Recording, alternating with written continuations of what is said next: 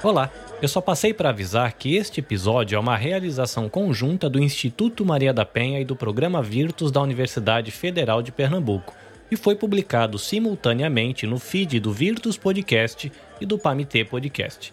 Informações sobre os apoiadores desse episódio, convidados e demais links estarão na descrição. Bom episódio para você e até logo.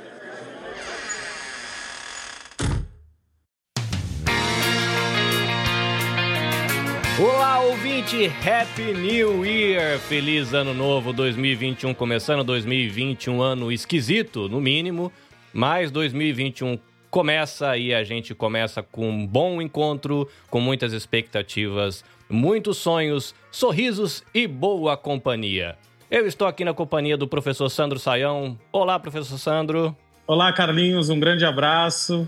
Bom estar contigo aí de novo, mesmo que tenhamos alguns quilômetros entre nós, né?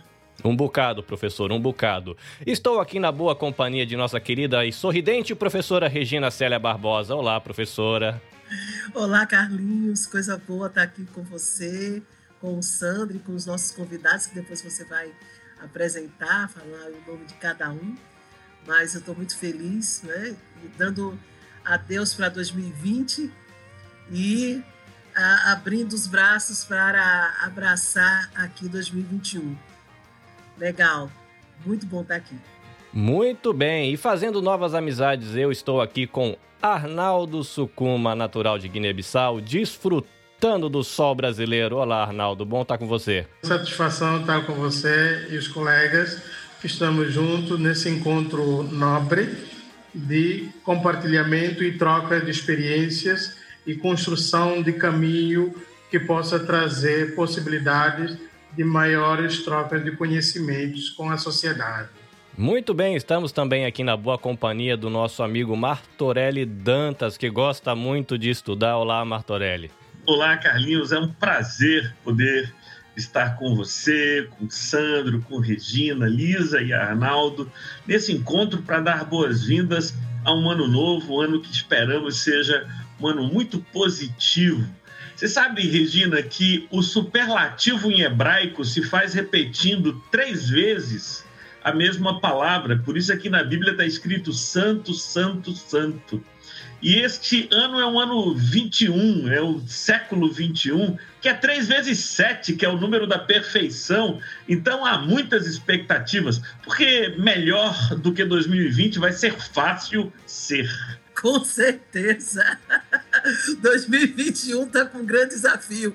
Que você seja melhor do que 2020.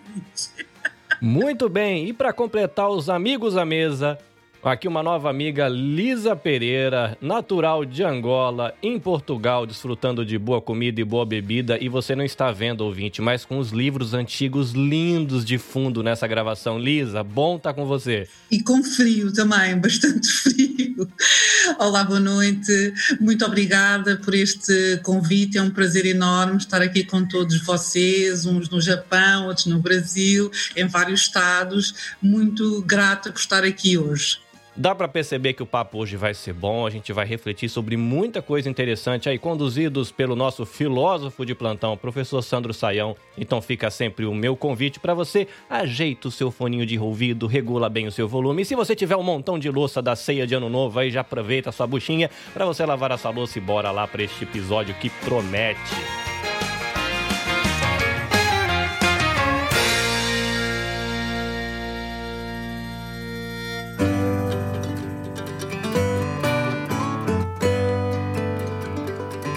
Professor Sandro, a gente tem um bocado de coisa legal para conversar, para já inspirar a gente para esse 2021 e as muitas aventuras que viveremos neste ano.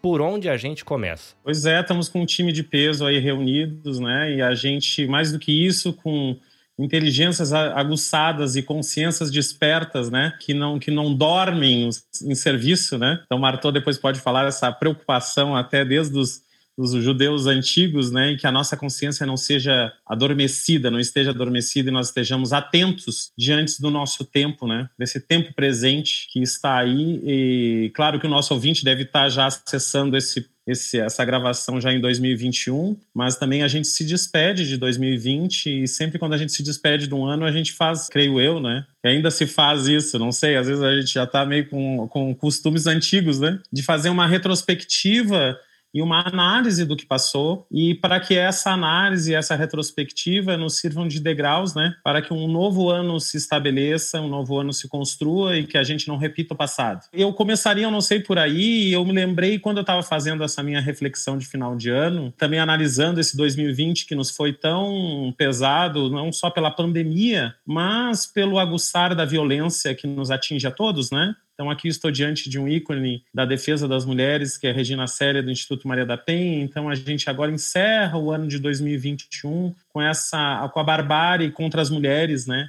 E que não popa classes, as diferenças sociais e as classes sociais, né? Então, a gente teve agora uma juíza morta diante dos seus, dos seus filhos, da sua, da sua família, né? Então, para mostrar que a violência contra a mulher, ela não, não, não, mas ela não popa, ela não tem fronteiras, né? Ela, Lisa tá lá pode nos dizer melhor isso em Portugal, ela não respeita fronteiras, ela não, ela tá em muitas culturas, ela tem muitas faces e se mostra de muitos modos, né? Talvez é, a nossa seja uma muito perversa, muito muito violenta. E eu me lembrei, é, e eu estou até escrevendo sobre o, me lembrei do Eric Hobsbawm, Eric Hobsbawm, que em 1994 escreve A Era dos Extremos, e ele tipifica o século XX, esse século que deixamos para trás, né, e que parece insistir em, em ser o nosso legado, né, em 2000, e nos, já estamos em 2021, no século 21, é, mas com comportamentos muito antigos, muito perversos, muito ultrapassados. E Eric Hobsbawm caracterizava e tipificava o século XX como a era dos extremos, onde, para e passo, ao lado de grandes avanços científicos e tecnológicos, o ser humano mostrava a sua face bestial, né? a sua perversidade, que eu tenho repetido, eu repeti várias vezes essa palavra aqui, a, a sua bestialidade. Né? Eu nem digo selvageria, que talvez os animais nas, nas florestas e, sejam menos menos é, a, a, astutos ou, ou, perversos que, como nós, seres humanos. Né? Então, essa bestialidade da condição humana. Então, ele alertava sobre essa era dos extremos, onde nós temos, então, hoje, especulamos sobre a possibilidade de irmos a Marte. Né? Não temos mais quase em nosso planeta é, é já regiões onde que já não, não tenhamos visitado, né? Nos aventuramos nas, nas estruturas celulares e conseguimos hoje já pensar nos clones, desenvolver vacinas que antes demoravam oito anos ou mais e agora conseguimos já uh, reduzir a velocidade da construção dessas vacinas. Então temos um avanço tecnológico muito grande, mas que está lado a lado com uma dificuldade imensa de lidarmos uns com os outros, de lidarmos com as pessoas que fazem parte do nosso convívio familiar, com as, com as pessoas que, que, que nos cercam, né? Então, eu, eu, eu não sei se esse seria um bom tema, Regina, tu me perdoe, mas eu fiquei pensando muito isso quando eu sabia que ia me encontrar com vocês. Então, em pleno século XXI, nós temos pessoas é, que são agredidas, perseguidas e violentadas por conta da sua cor de pele. Né? E nós tivemos dois casos extremos e agudos né, de pessoas que foram mortas asfixiadas pela polícia, né? Então, engraçado que 2020 é um ano de asfixia, né? Porque o coronavírus é, atinge o nosso pulmão, mas eu acho que nós estamos sufocados também por essa atmosfera de violência que não é cap... não, não, nos, não nos permite seguir. Eu acho que a gente está a gente está sufocado dela. A gente precisa ultrapassar essa essa né? Então a gente vê as pessoas perdendo o controle, as pessoas se agredindo, pessoas sendo mortas num supermercado, imagina, né? E as mulheres sendo mortas, esfaqueadas pelos seus companheiros porque simplesmente decidiram não seguir uma relação. Então eu acho que tudo isso, eu acho que isso tudo, não sei, eu não sei o Martorelli o que, que acha, o Arnaldo, a Lisa, é, que nos faz a gente, a gente talvez olhar para esse, esse nosso entorno menor. Né? Então a gente está lá com um pensamento em, em, Marte, né? Estamos lá com pensamento na lua, que nem dizem alguns, mas a nossa vida que nos cerca, nossas estruturas muito próximas, precisam ser olhadas, revisitadas e talvez questionadas na sua profundidade. Então, o escândalo da violência contra as crianças, a exploração sexual infantil, a exploração sexual. Agora nós temos, então, o professor Jairo Oliveira se somando ao Virtus, falando da violência contra os idosos, essa violência sentida, vivida e executada no silêncio das casas, né? Os idosos sendo agredidos. Então, a gente precisa, talvez, fazer a nossa tarefa de casa, começar pelas estruturas domésticas, que sempre a gente pensa no lar, né? Final do ano, a gente pensa como lugar de aconchego, e esse lugar de aconchego está envenenado, é, reproduz muita dor, muitas estruturas que precisam talvez é, serem redefinidas. Né? É, não sei se esse seria um bom elemento para a gente pensar. Eu creio que a questão, as questões da violência doméstica, do, que no, no âmbito doméstico se reproduz talvez em menor escala, mas não em menor, uh, não menos bárbaro, né? Me lembro aqui da policial Rosângela, que trabalha, da policial civil que trabalha com Virtus, e ela conta o quanto as crianças são violentadas, porque ela trabalha exatamente junto a atendendo as crianças, né? Então as crianças que são violentadas, agredidas, né? Então a gente lembra aqui dos casos daquele do que jogaram os filhos pela janela, é muito comum. Eu acho que Eric Robesbal eh, tem muito a nos dizer. Vivemos com, como um anjo com duas asas, né? talvez desenvolvemos muito bem a asa da tecnologia e do conhecimento, mas a asa moral da nossa perspectiva espiritual está é, tá pequenininha e esse anjo não consegue alçar voos, né? Eu lembro de Ícaro também, aqui já para a gente falar um pouco dos anjos, né? Ícaro, que tem as asas de cera, se aproxima do sol, elas derretem. Então, talvez isso tudo esteja seja um contexto da gente repensar a destruição ambiental. O Arnaldo trabalha aí também com a questão ambiental, né? Então, a gente teve quando que a gente ia pensar que a floresta amazônica pegar fogo, que a, os animais do Pantanal, que horror a gente vendo tudo aquilo. Então eu acho que a gente começa o ano, mas como a gente é docente, né, Carlinhos, professor, a gente tenta, né, Regina Célia, a gente tenta trazer um pouco de leveza para algo que é, se a gente olhar, é extremamente sufocante. Não sei se é por aí. Se a gente poderia começar por aí, Regina. Vamos, vamos começar por aí. Eu queria é, falar que todos esses essas provocações, né, esses que, que você traz e a, a, adorei você ter trazido o Eric Robespal e a Era dos Extremos, verdadeiramente 2020 reúne né, o conjunto né, da extremidade de tempo, é, de medo, de desconhecido, não é? a, da mais grotesca forma da, da, da, desumanidade que nos leva também a lembrar um pouco do Nietzsche, né, do humano demasiadamente humano, é? e que não tem nada a ver com aquela forma piegas romântica de, de ser humano. Ele coloca uma outra questão seríssima, né, que a gente pode até passar por aí. Mas aí eu queria, mediante essa questão que o Sandro trouxe, ouvir é, o, o, o, Arnaldo e, e, a Lisa e o, e o Martorelli. Arnaldo, eu queria que você trouxesse, então, Acho que a violência está sendo o nosso primeiro bloco, né? Humanidade, a questão da humanidade, da violência. O, o, o Sandro falou aí muito sobre a questão racial, né? E da asfixia. Eu gostei muito dessa, dessa relação que o, que o Sandro fez. E aí eu queria que você trouxesse para a gente essa tua, um pouco da tua perspectiva, para a gente ir já afiando aqui a, a nossa inteligência, né? Muito interessante a reflexão do professor Sandro cumprimentada pela professora Regina.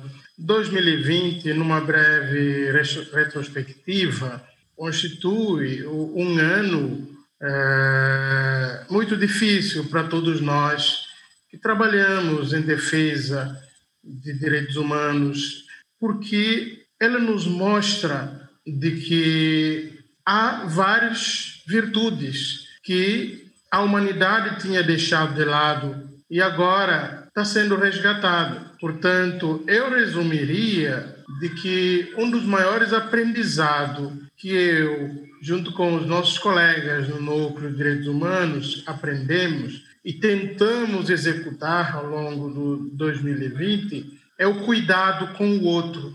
Eu resumiria isso, cuidado com o outro, que significa cuidar do meio ambiente, significa estamos cuidando de um do outro. E aí o professor bem referiu, ninguém pensava que a Amazônia estaria ardendo. Ninguém pensava que Pantanal estaria eh, sendo destruído por fogos, queimadas criminosas. Ninguém pensava que o mundo assistiria de uma forma escancarada morte de cidadãos negros por racismo, morte de mulheres, eh, que acontecia e a sociedade ficava indiferente. Então, tudo isso nos mostra o cuidado que precisamos ter em relação ao outro. Então, isso nos traz uma reflexão muito importante em relação ao compromisso que cada um de nós pode ter diante de esses problemas centrais do dia a dia, mas que a cada vez está se tornando mais agudizado, mais forte. E isso não podemos ficar indiferente com essa situação. Com base nessa perspectiva, nós tentamos implementar diversos projetos a nível de escolas, a nível da própria universidade, trazer debate público para a nossa responsabilização enquanto sociedade, quando nós somos coniventes com a violência, seja ela psicológica, patrimonial, física, né? de qualquer tipo, nós precisamos mudar a nossa forma de pensar. Não podemos perder a nossa humanidade, um pensamento altruísta, um pensamento capaz de eh, refletir ao entorno, pensar e se colocar no lugar do outro. Isso me faz lembrar, o trabalho que desenvolvemos esse ano, me faz lembrar na luta na minha terra, Guiné-Bissau, que é uma luta que vínhamos fazendo de muito tempo, de combate à excisão feminina, né? de combate à, à, à violência uh, contra a mulher, que muito comum a nível de centros urbanos, né? Uh, já pelo interior você tem um cenário né, um pouco relativizada, muito embora nós temos tradições matriarcais. No caso, por exemplo, da minha etnia, é, todo o problema que eu tenho, quem se encarrega de mediar e resolver tem que ser o meu tio da parte materna, justamente porque é uma tra tradição matriarcal seja, o meu tio, de parte do pai, não tem é, poderes para resolver o meu problema. Então, esse resgate que pretendemos é, também ampliar a nível da Guiné-Bissau, mas eu tentei trazer essa experiência também no nosso trabalho do dia a dia na faculdade, junto aos nossos futuros profissionais, demonstrar a cumplicidade que deve ter entre o homem e a mulher.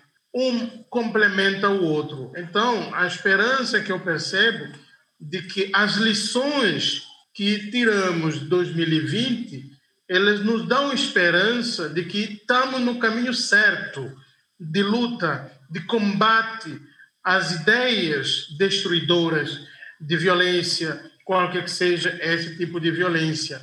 As ideias que possam nos ajudar a construir melhor maneira de educar a nós mesmos, nos reeducar, educar também e troca de experiência né, entre a geração nova e a geração mais experiente, para que possamos combater eh, diversos males de violência que acontecem né, e que aconteceram no século XXI e que precisamos perseguir este combate a partir da educação. Então, a educação, ela ocupa uma função pedagógica extremamente importante. Então, essa lição do cuidado com o meio ambiente, ela também tem um impacto de reflexão quando pensarmos violência. Então, essa educação e essa experiência, vamos continuar com ela no século 21, ainda a partir de 2021. Então, levando essa experiência de que podemos manter, continuar a desenvolver essas ações que ajudam a fazer face a esse processo que exige de uma ação coletiva e coordenada entre diversas organizações, programas, como o professor Sayão falou. Trazer a universidade, trazer, trazer instituições públicas, trazer organizações da sociedade civil para o debate e tomar decisões importantes que possam facilitar a construção de uma sociedade eh, em que podemos habitar e dialogar sem violência.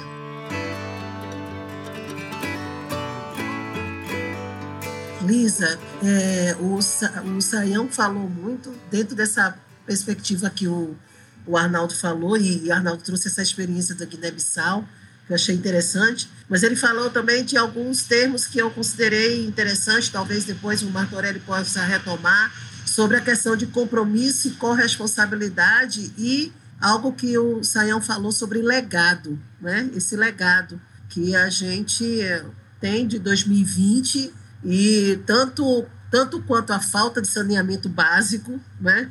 que tá, tá, sai, continua, vai, no caso nosso aqui no Brasil, vai, continua né?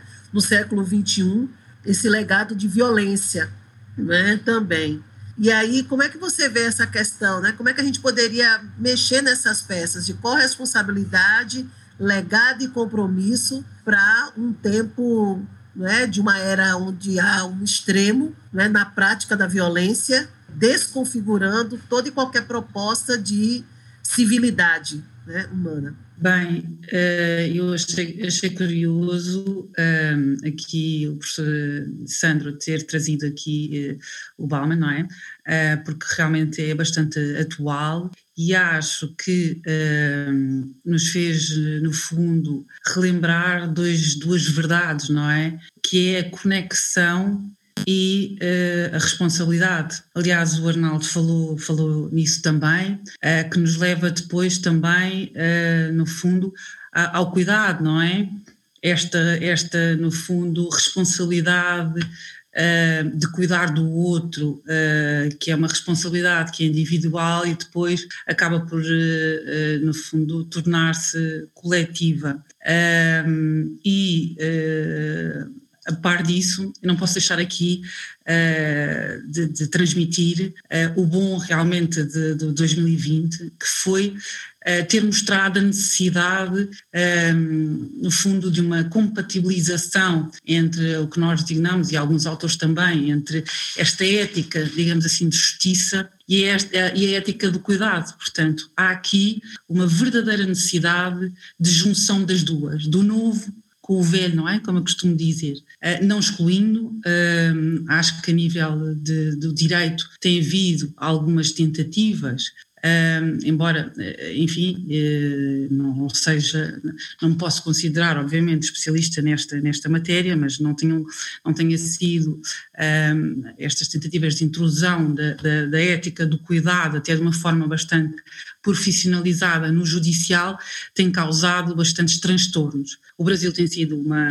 uma constante nisso, Uh, mas a verdade é que, uh, portanto, este ano 2020 trouxe-nos uh, a necessidade de olhar para esta ética de uma forma diferenciada. E, no fundo, para tentar ou nos dar a oportunidade de construir, olhando para uma e para, outro, para outra, talvez uma nova versão do que será a ética. Como é que eu vejo isto? Eu vejo em relação à questão da, da, da violência. Eu vejo, uh, e, e, até tive a oportunidade, uh, como a professora Regina sabe, de desenvolver uh, um projeto nesse sentido. Um, eu vejo que a solução que é encontrada para a violência é uma solução imediata. E não é que esteja errada, mas é a solução que está pronta a utilizar. Mas nós precisamos ir um bocadinho mais além, nós precisamos, e daí a necessidade de junção destas duas, chamo-lhe assim, éticas, não é? Nós precisamos de cuidar, nós precisamos de cuidar de um elemento que achamos, neste caso, que é uh, a mulher, não é? Neste caso, a vítima. Porque achamos que todo o sistema está interligado ou mais vocacionado para, uh, lá está, a ética da justiça, a figura masculina. Então, nós achamos que é necessário equilibrar estes dois uh, sistemas e achamos que isso é possível ser feito uh, olhando para uh, aquilo que nós chamamos uma reparação do dano pós-sentença. Ou seja, achamos também Uh, que estes, uh, esta questão da violência é cíclica, é, é uma repetição de, de um padrão um, e, e, falando em, em, repetições de padrão, nós temos aqui que encontrar formas um, de quebrar esse, esse, esse padrão e, designadamente, na infância, porque aí ainda é possível, embora eh, haja também uh, quem entenda que na idade adulta seja possível, no fundo, reformular os padrões morais, mas nós entendemos que na infância é muito mais fácil, muito mais de fácil acesso, é necessário quebrar este ciclo. E este ciclo, no fundo, só ou poderá ser quebrado se olharmos para uh, o que nós chamamos uh, a visão sistémica, olharmos para todo o sistema de uma forma global, não excluindo ninguém.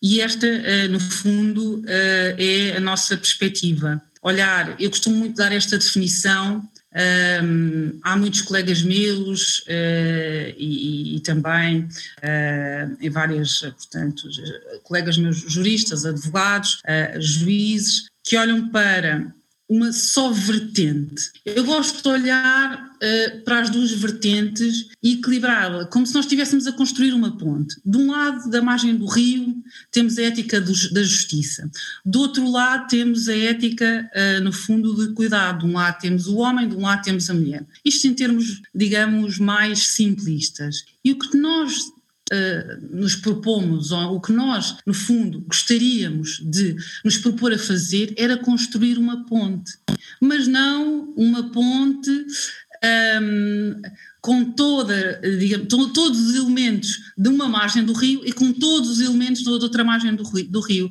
porque isso na verdade, e a ponte acaba por não ser, uh, acaba por haver um embate. Então, no fundo, nós temos que construir uma ponte com conceitos novos, com conceitos modificados, tendo por base aquelas, aquelas duas versões, chamo-lhe assim. Esta, uh, digamos, é uh, a nossa visão. Gostaria de chamar aqui também à colação uma observação que fizemos. Nós aqui em Portugal tivemos uh, a declaração de, de, estado de emergência, uh, foi forçada pelas mães. E isto é muito interessante de ver aqui, digamos assim, esta ética do, do cuidado, uh, no fundo, obrigar o Estado a tomar medidas drásticas. Isto passa a explicar. Logo ao início do Estado, uh, portanto, da, no fundo, da, da comunicação desta, desta, desta, deste tipo de vírus, aqui o Estado uh, teve, digamos assim, alguma relutância em, em declarar o estado de emergência. As mães ao abrigo, digamos assim, do que elas entendem, é natural, não é? Esta ética do cuidado, retiraram de imediato os filhos todos das escolas e trancaram-se em casa. Portanto, não havia, isto é interessante ver este fenómeno da própria sociedade, não havia trabalhadores, as sociedades acabaram por ter que encerrar, porque as mães, digamos assim, no desenvolvimento daquilo que é no fundo, uh, a sua interligação, não é? Uh, com, com, os filhos e o seu, digamos assim, um, desenvolvimento, o desejo de cuidar, acabaram por determinar o próprio estado de emergência antes do Estado o ter feito. E, portanto, isto é um sinónimo que, de alguma forma, esta ética do cuidado quer surgir, nem que seja peço aqui, peço desculpa pela expressão, à força, mas ela quer, obviamente, surgir. Portanto, o que eu acho que eh, é necessário, uh, e acho que vai ser essa a exigência deste 2021, é a compatibilização entre o antigo e o novo. Portanto, esta ligação e esta complementariedade, que é necessária, não podemos excluir o velho, uh, e isto é, é, é o que eu penso, esta compatibilidade é que vai ser o trabalho. Ou seja, e isto é que nos pode aqui, no fundo, exigir mais algum esforço. Esta é a minha perspectiva daquilo que eu tenho visto, estudado e ouvido.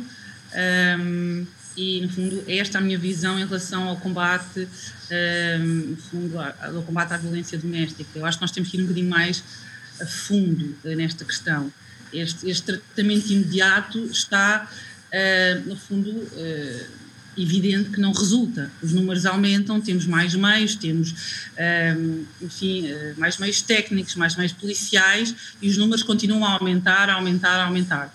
E, portanto, isto é um indicador de que, no fundo, algo, uh, algo não, está, não está bem, algo uh, no sistema, como eu costumo designar, algo está a querer mostrar que o sistema não está a funcionar. E, portanto, precisamos, obviamente, pensar uh, no que é que é eu vejo a questão desta forma. Obviamente que entendo que poderá eh, não ser a forma, uh, poderá ser uma forma que, que necessita ainda um bocadinho mais uh, uh, de, alguma, de algum desenvolvimento, mas eu vejo que nós precisamos de ir um bocadinho mais além nesta, nesta, neste combate, à, nesta visão de combate à, à, violência, neste caso doméstica, não é? Mas eu acho que é um, um problema global da violência.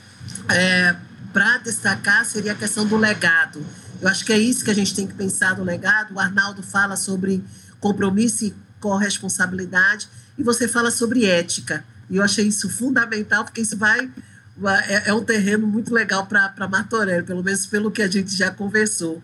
E aí eu me lembrei que eu escrevi é, uma, uma introdução do, do livro sobre o, os 70, os direitos humanos, direitos de todos, e foram 70 anos os direitos humanos. E eu me lembrei de um trecho, rapidamente, que eu vou passar aí para Martorelli, justamente falando sobre essa questão de legado, corresponsabilidade, compromisso e ética. E é um trechozinho da, da, do Alice, né? do livro Alice no País das Maravilhas. Quem é você? disse a largata. Não era um começo de conversa muito estimulante. Alice respondeu um pouco tímida. Eu? Eu, no momento, não sei, minha senhora. Pelo menos sei quem eu era quando me levantei hoje de manhã, mas acho que devo ter mudado várias vezes desde então. O que você quer dizer? disse a largata ríspida. Explique-se. Acho que, infelizmente, não posso me explicar, minha senhora, disse Alice, porque já não sou eu, entende? Não entendo, disse a lagarta. Receio não poder me expressar mais claramente, respondeu Alice muito polida, pois, para começo de conversa, não entendo a mim mesma. Ter muitos tamanhos no mesmo dia é muito confuso. E aí a gente tá nessa.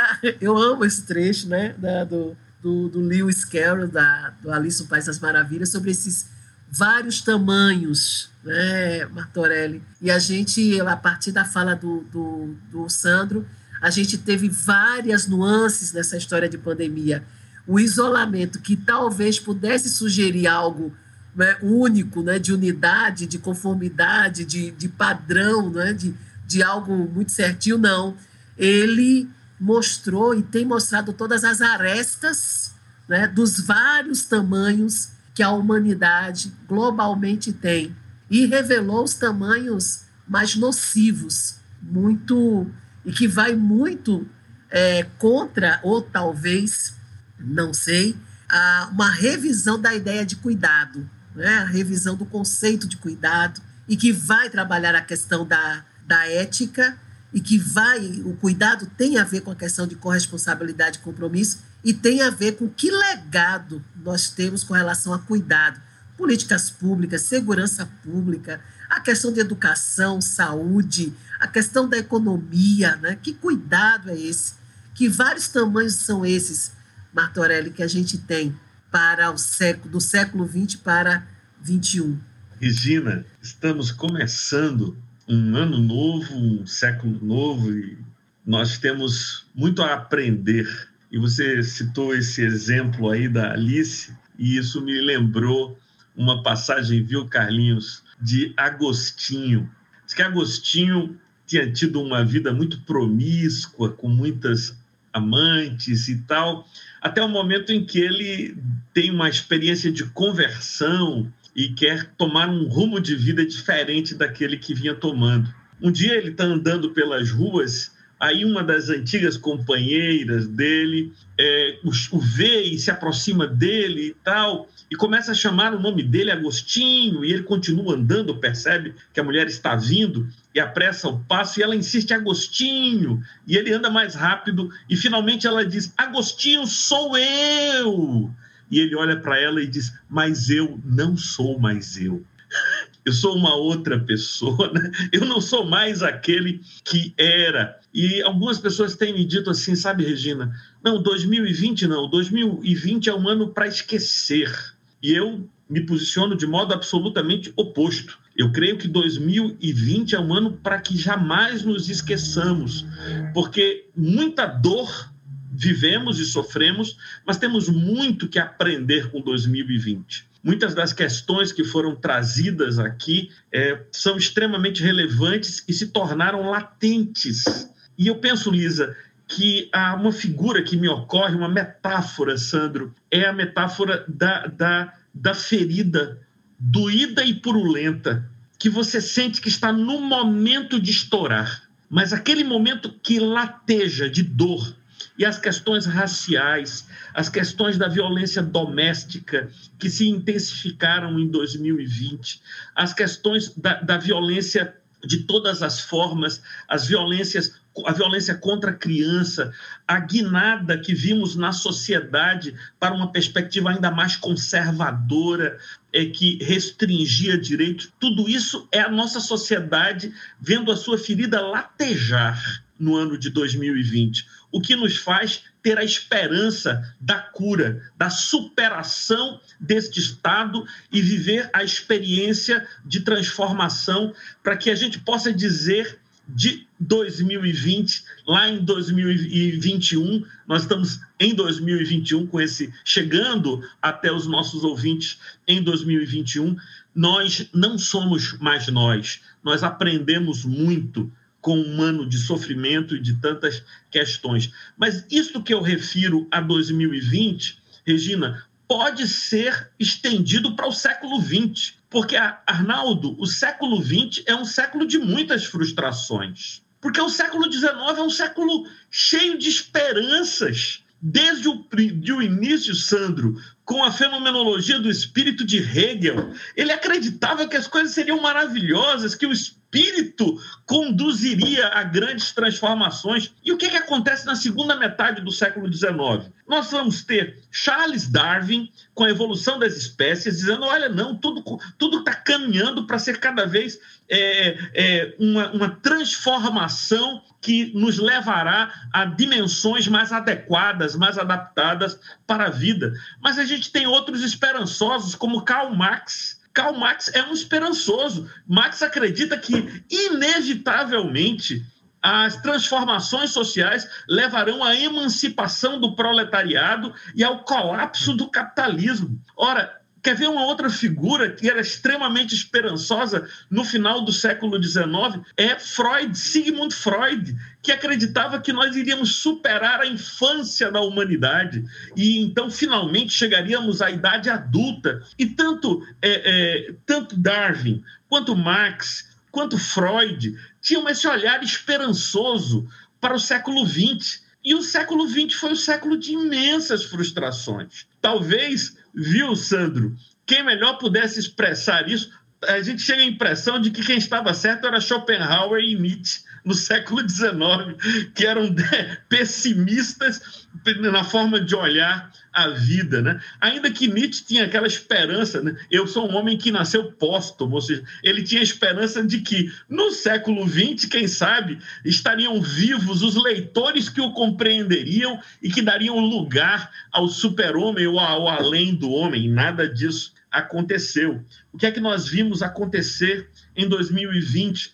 Duas guerras mundiais. Freud chegou a, a, ver a Primeira Guerra Mundial acontecer, ele morre em 1939, que é exatamente o ano que começa a Segunda Guerra Mundial. Mas as frustrações foram imensas do século XX. O século XIX é o século que nascem as ciências sociais, estas com as quais estamos lidando, e mesmo nós que somos juristas, Lisa, vimos nascer no século XIX o civil law, que é o modelo que também em Portugal vige e aqui. Não é? Nós vimos uma, uma forma de pensar o direito diferente a partir das transformações promovidas por Napoleão Bonaparte. O século XX é um século em que a gente vai ter é, a náusea de Jean Paul Sartre, que diz que a gente está vivendo né, esse momento que sem nenhuma certeza, e o homem do século XX, porque eu, eu penso nisso, viu, Regina, que antes, antes do Bauman falar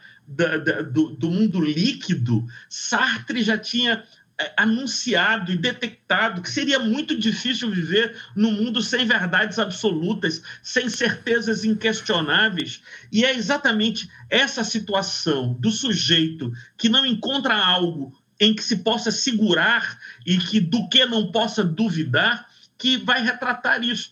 Agora, nós tivemos extraordinários avanços tecnológicos e extraordinários retrocessos humanos. Isso pode definir o século XX. No século XX, nós saímos de. paramos de andar a cavalo e começamos a andar em. nem precisamos mais nos deslocar. Olha aqui, nós estamos simultaneamente em Portugal, Brasil, Japão, nós estamos juntos, simultaneamente. Eu estou olhando para a Lisa se aquecendo lá em Lisboa.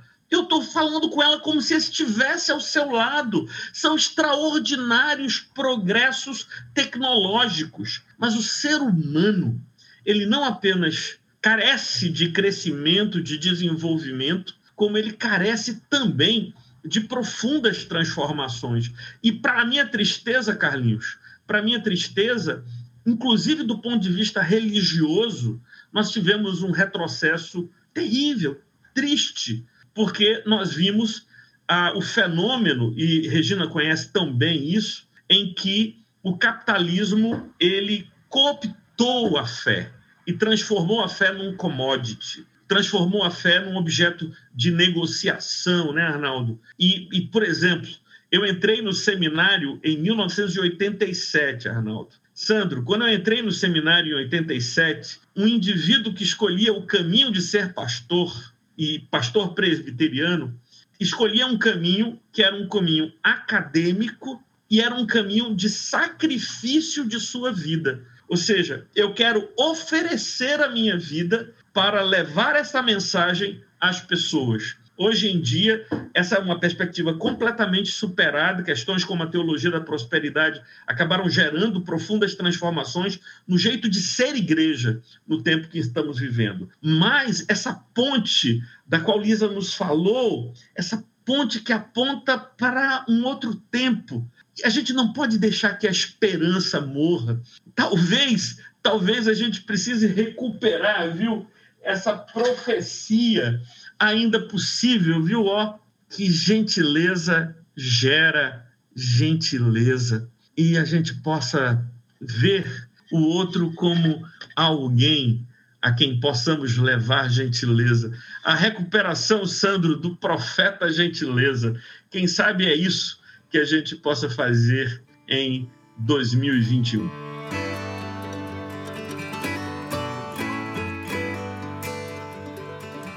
Muito interessante, Martorelli, muito interessante. Eu gostei muito quando você fez, a, a, lembrou não é, sobre o texto da náusea do Sartre. E, e, é interessante como ele faz, né, antecipa um pouco essa leitura que a gente faz do Bauman, só que ao invés de ser a liquidez né, da água, é a náusea mesmo, né, de, de um não estar entendendo em razão da velocidade que, à época, aquelas pessoas estavam vivendo, porque elas estavam de, vindo de um outro século, estavam ah, não é, meio que se acostumando a, a, a eram outras referências de valores morais e tudo mais. Mas a gente, é, é tão interessante, eu estava conversando com meu filho de, de, de 20 anos, o Elias, e aí a gente falando sobre essa questão do crescimento da ultradireita e tudo mais, e de algumas declarações de, é, de alguma gente esquisita que está num palácio estranho. E, ele falava assim: é, mãe, é, a sua geração realmente é, foi uma geração perdida, não é? Porque eu sou de 68, e aí ele, ele fez a análise de que o pessoal de 68, né, em meio à, ditadura, quando chegou em 88 com a, com a democracia, meio que a gente ficou 20 anos parados em, em comportamentos, não é? em que, infelizmente, tem fortalecido determinadas práticas. Por quê? Porque a gente tem visto que os adeptos, eles são daquele tipo de... A gente tinha dita, havia uma ditadura, mas a geladeira estava cheia. Eu pensava que isso já tinha morrido, né, esse tipo de declaração, mas né, a turma está saindo da tumba, de alguma maneira, estão né, saindo da tumba, declarações terríveis estão sendo feitas. A gente teve uma declaração agora é, sobre a ex-presidente, que foi terrível, foi algo que ninguém esperava, um contexto totalmente fora de qualquer situação. E aí me faz, é, é, eu insisto com, com Nietzsche, não porque eu seja amante dele, mas ele fala algo bem interessante sobre o andarilho, né? Foi até um, um texto que foi declamado pelo, pelo Deleuze. E ele diz assim: quem alcançou em alguma medida a liberdade da razão não pode se sentir mais que um andarilho sobre a terra, e não um viajante que se dirige a uma meta final, pois esta não existe. Mas ele observará e terá olhos abertos para tudo, quanto realmente sucede no mundo. E aí é quando eu volto para Sandro, né? porque esse trecho do, do Andarilho é muito interessante sobre é, a liberdade da razão e, ao mesmo tempo, nossos olhos estão atentos, mas o que nossos olhos veem, uh, tem uma adagem popular que diz assim, que os olhos não veem, o coração não sente, mas nós não só estamos vendo, mas o nosso coração está sentindo que a nossa humanidade está sendo perdida. O ex-presidente Lula falou que cada vez que algo é falado, né, que, que agride o valor e a honra do outro, nós perdemos mais da nossa humanidade. Estou né? Tô, fazendo um grifo nosso para poder atualizar, mas nós estamos perdendo. Eu não quero ser pessimista, porque eu tenho minha versão, versão otimista né, sobre a realidade. Mas eu sinto a vocês que, às vezes, nesse nosso caminhar e nessa nossa luta, eu estou ficando cansada em algumas coisas, né?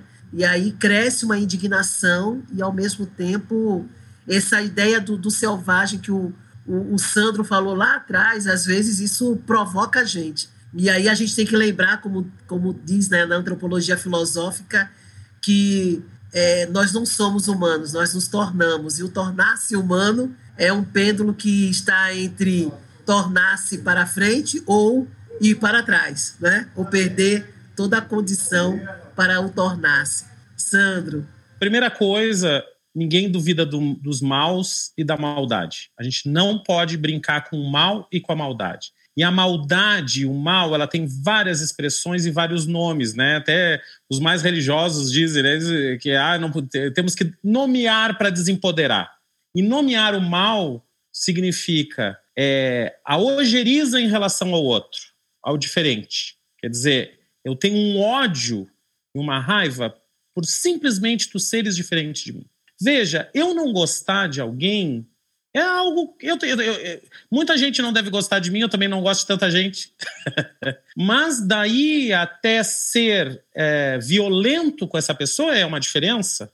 Quer dizer, eu tenho afinidade com alguns, não tenho afinidade com outros, eu gosto de um jeito de uns, não gosto do jeito de outros. No entanto, há pessoas que têm uma ojeriza né, em relação ao diferente, quer dizer, a misoginia, o racismo, né, é, é, essas, essas estruturas que nós precisamos atacar. E aí o Arnaldo colocou de um modo muito interessante, atacar, atacar através da educação, que hoje está sendo dilapidada. Né? Então, nós no Brasil, por exemplo, diferente de Portugal, com Lisa, com o governo, que, é, que o presidente da República vai em plena pandemia e participa de um programa de televisão educativo, o nosso presidente no Brasil depõe contra o conhecimento. É uma pessoa que negou durante o. Quer dizer, o mandatário da nação, quem está nos representando, é uma pessoa que não acredita na ciência, não acredita nos cientistas, debocha dos historiadores quando dizem que, da, que, que debocha da tortura, que é isso que Regina Séria estava falando aqui, Célia estava fazendo aqui. Fala para uma outra mulher que não a violentaria porque ela, é, ela não, é, não respeita os padrões de boniteza, e fala disso de uma maneira muito uh, perversa né? Estou usando muito essa palavra hoje aqui, perverso. Mas o que acontece com isso? Acontece que muitas coisas que estavam guardadas são, a partir dessas falas, tomam fôlego. A ponto, de, a ponto né, Regina Séria, de alguns homens confundirem a sua masculinidade com essa barbárie que está sendo dita. Quer dizer, eu ser mais macho que o outro significa ser essa pessoa grosseira, estúpida, violenta e que que emite bravatas que são absurdos. Então, nós temos que, aí sim, fazer uma retrospectiva do que nós fizemos com a educação. Veja, muito das pessoas que aplaudem, que fecham os olhos, nós tivemos em Recife uma mãe que, o fi, que é empregada doméstica, está passeando com um cachorrinho da, da, da, sua patroa lá embaixo, uma patroa que, inclusive, né, era paga com o salário de um município, que ela não podia estar sendo. Que a, uma patroa não, uma empregada que estava sendo paga com o salário de uma prefeitura para trabalhar numa casa particular do, do prefeito, e, a, e o seu filho não é cuidado por essa. Porque eu sou patroa, eu não cuido. O contrário, sim, ela é empregada, ela tem que cuidar, mas isso, é, sim, é, é uma lógica que não se aplica em relação às crianças todas as crianças têm que ser cuidadas, não interessa por quem. Inclusive, o presidente da República vai para o canal de televisão para cuidar das crianças. Porque aí nós. Então, quando essa lógica que nós estamos vivendo ela se torce e contorce, e aí que lembrou Nietzsche, a demasia da condição humana se manifesta, a ponto de tornar o insuportável, o insustentável e o inadmissível coisas muito reais. Quer dizer, a gente não fica até sem palavras quando alguém diz que é a favor da tortura. A gente fica. E como é que a gente fica diante de um juiz que diz que a Lei Maria da Penha é, só surgiu para atrapalhar o judiciário porque não se deu fim e cabo a, a uma mulher?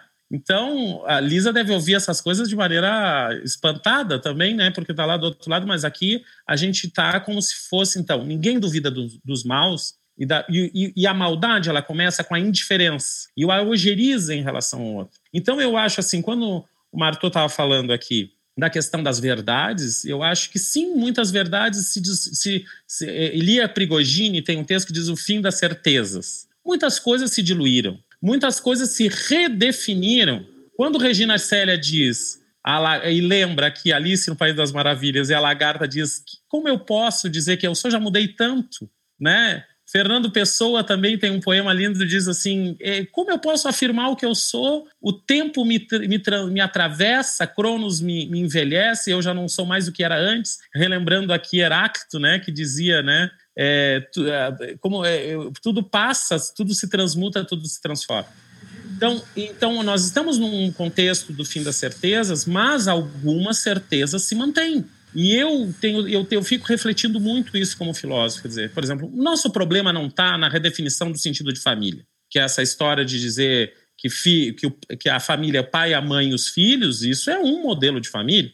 A família pode ser a avó com um filho, pode ser dois pais com um filho, enfim, dois pais ou duas mães sem filho nenhum, não precisa ter filho para ser família, pode ser amigos que se cuidam, pessoas que se cuidam na intimidade. Então aí a gente retoma a ideia do cuidado. Então redefinimos o sentido de família e não é isso que traz o mal. O mal está na não aceitação disso. Não está no mal também na minha redefinição da minha orientação sexual ou da minha própria sexualidade ou do meu próprio gênero. O gênero hoje é plural, tá?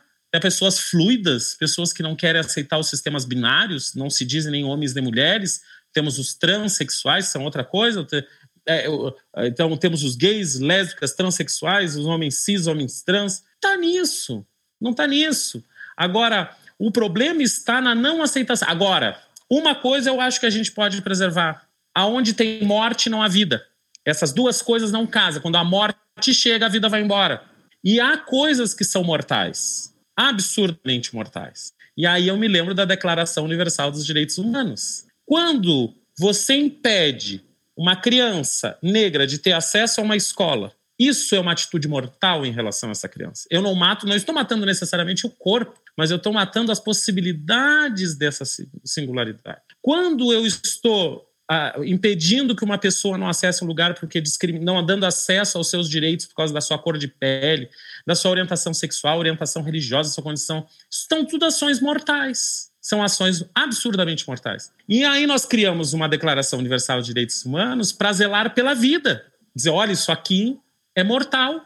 E aonde isso aqui está, a morte está imperando porque a gente mata corpos, a gente escraviza pessoas, a gente explora o corpo das pessoas sexualmente. Como nós somos explorados de muita forma, mas de uma maneira mais aguda. Então, o que eu, o que eu acho é, é, que nós, o que nós estamos falando, eu acho que Lisa puxa assim muito nesse sentido que diz assim, bom, mas a gente está e parece que a gente tem um, uma maré que, que, que vem e que é, é um tsunami e, e, eu acho que aí entra uma questão da do pessoal que mexe filosofia da cultura, e eu acho que realmente é, é uma era também que está lambendo muito Thanatos, a morte. Ela brinca com Thanatos. E ela é uma era uh, que sim, as pessoas estão fazendo muitas opções mortais e nós estamos enfraquecendo nas estruturas que são estruturas protetoras. A arte, a cultura, a educação, os, a, o encontro humano são estruturas protetoras, porque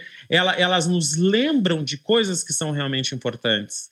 Quando isso enfraquece, a nossa. Tam, Freud, lembrado aqui, Freud, em 1930, quando ele escreve e lança a sua obra para além do princípio de prazer, ele diz o seguinte: nós não somos conduzidos só por um desejo de prazer, de bem-estar, mas também por um desejo de morte, um desejo mortal. As pessoas assumem atitudes para consigo mesmo que são absurdamente mortais. E mas e o que, que pode nos ajudar a essa humanidade né? Quando ele falou na crise da humanidade europeia, o Russell, pai da fenomenologia, ele fala crise da humanidade europeia. Ele vê uma humanidade que está sedenta pela morte. Porque mudar, transformar, sair do seu lugar é, é entrar no lugar do desconhecido.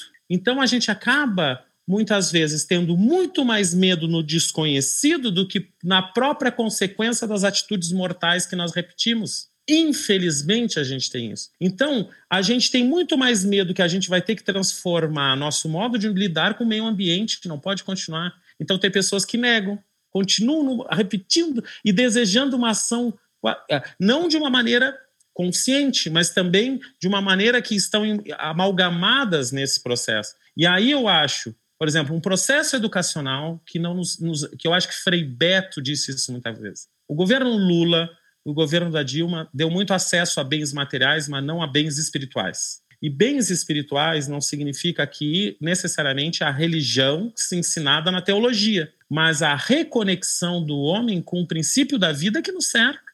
Porque se tu destruir o ambiente, a vida, tu não tem mais ser humano.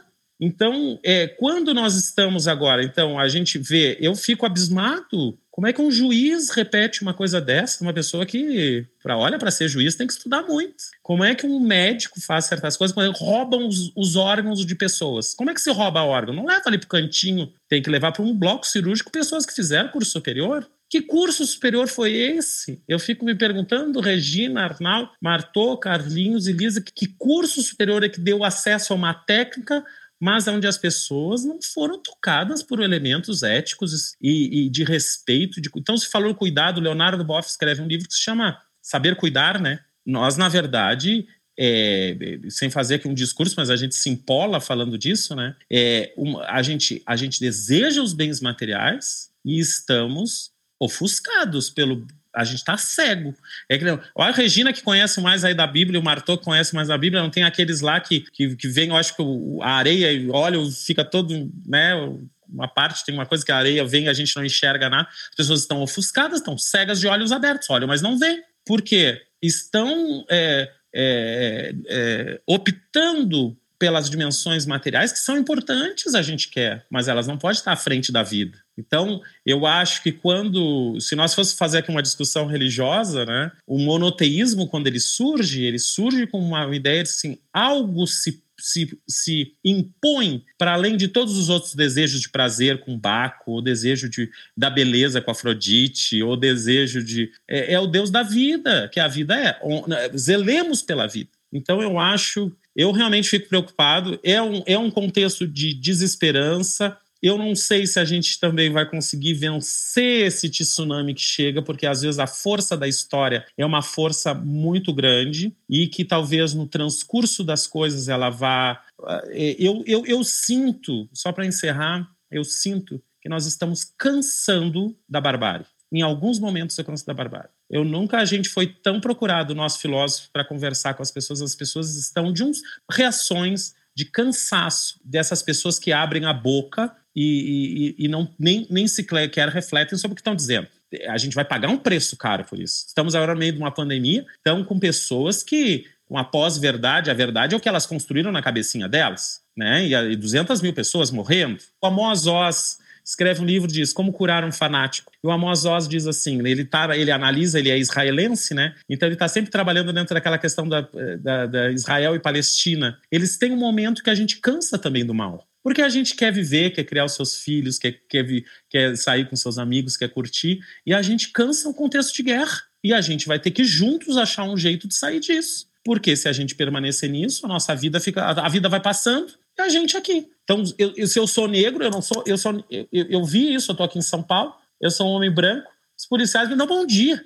E se tá um colega meu que é negro, os policiais já olham querendo revistar. Então, isso é uma coisa que se impõe com uma força e que a, a, e a nossa cultura. Por isso que a gente foi para o Virtus, eu fui para o Virtus, a gente construiu o Virtus para discutir com o pessoal da polícia, discutir essas coisas. Porque aí vem a força da palavra, né? As palavras têm muitos poderes e para fazer o mal, mas também tem poder para instaurar uma, uma outro ângulo de visão sobre a realidade. Eu me lembrei de Edgar Morin, já que a gente falou muito da questão da educação. E o Edgar Morin está no início desse século, né, quando ele lança o, os sete saberes necessários para a educação do futuro. E um do, do o sexto, né, o sexto ponto do princípio que ele fala sobre ensinar, ele fala, ele fala uma questão sobre enfrentar as incertezas que você trouxe aí e, e traz também ensinar a compreensão. E aí o que você, o que a gente está conversando é sobre como é que a gente, a gente vai sair desse 2020, como é que a gente vai qual é a nossa compreensão de 2020 e como é que nós estamos preparados para compreender 2021.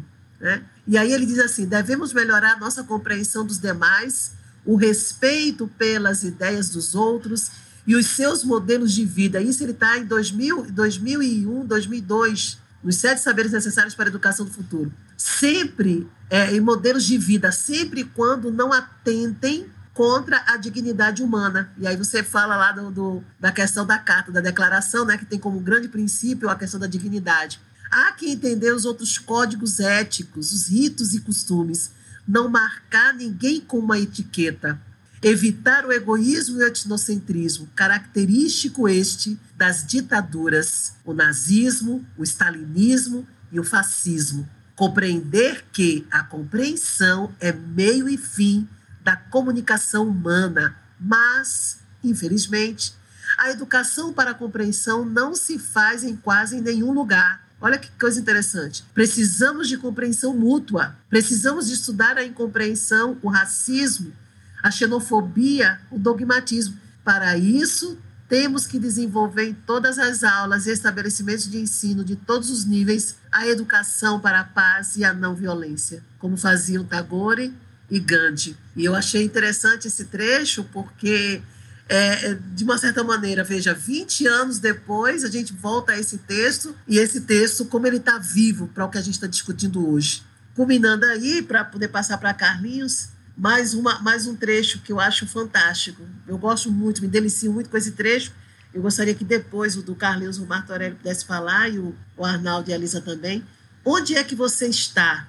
O homem respondeu: eu ouvi a tua voz quando estavas passeando pelo jardim e fiquei com medo, porque estava nu. Por isso me escondi.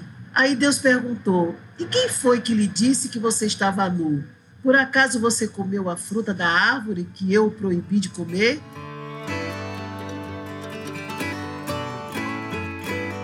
Eu gosto muito da palavra estrutural, né? Você tem racismo estrutural, machismo estrutural, é, na, na religião a gente fala de pecado estrutural. O que é isso? É você olhar para si e você não se colocar como neutro. Eu não sou neutro. Eu sou machista. Eu sou racista. Eu sou. É, vou colocar assim, homofóbico. Eu sou xenofóbico. Não, mas porque você intencionalmente quer ser assim? Não, eu nasci, eu sou formado de uma sopa cultural que isso tá lá dentro. Eu bebi disso. Então eu preciso olhar para mim e fazer uma análise de quem eu sou e reconhecer, dar nome, né? O professor Sandro trouxe essa ideia de você tem que dar nome para as coisas para você poder botar para fora. Eu tenho que olhar para mim e reconhecer em mim o que tem de machista.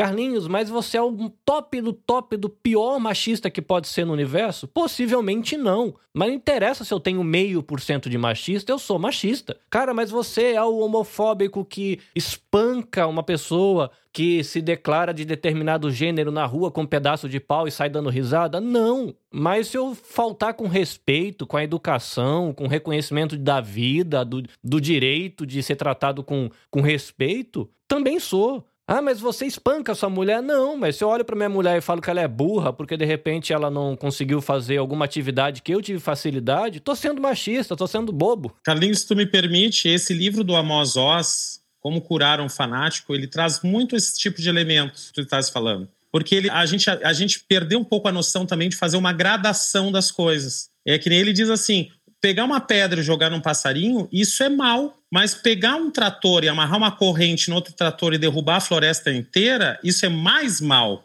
Essa jogar a pedra no passarinho pode chegar a esse ponto que está lá, mas ainda não é. Então, por exemplo, tu estás falando do, do, raci do, do machismo. Tu teres umas estruturas do machismo estrutural que foram aprendidas, isso não é bom. Tomara que um dia supere.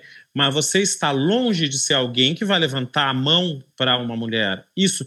Agora, esse machismo estrutural pode desembocar lá? Pode. Mas só para a gente poder fazer uma, uma, uma gradação e não botar tudo no mesmo saco. Por quê? Ao botar tudo no mesmo saco, a gente não só dilui a resposta que tem que dar para aquele a mal absurdo, mas também dilui a resposta que eu vou dar para esse pequeno, porque eu também sufoco ele. A gente também tem que ter uma, a elasticidade para ver que aqui tem uma coisa que está numa, numa vertente um pouco menor, que faz parte também de uma cultura que precisa ser mudada, e aqui tem uma outra dimensão que já faz parte dessa dessa dessa desse tentativa de extinguir aquele que, que quer dizer vorazmente trata as mulheres como um ente inferior. Então são coisas, por isso que a gente usa inclusive dois termos. A gente usa o machismo estrutural e usa um machismo que desemboca numa violência aguda contra a mulher. Quando a gente vai conseguindo é, é, é, fazer essas, essas como, como o próprio racismo também está dentro disso,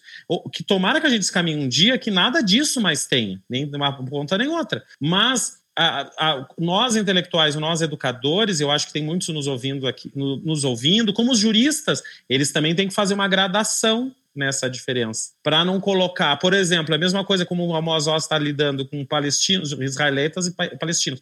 A dificuldade que nós temos de interagir com uma pessoa que é um pouco diferente com nós é algo. Agora, e quando é uma coisa milenarmente instituída? É mais complicado.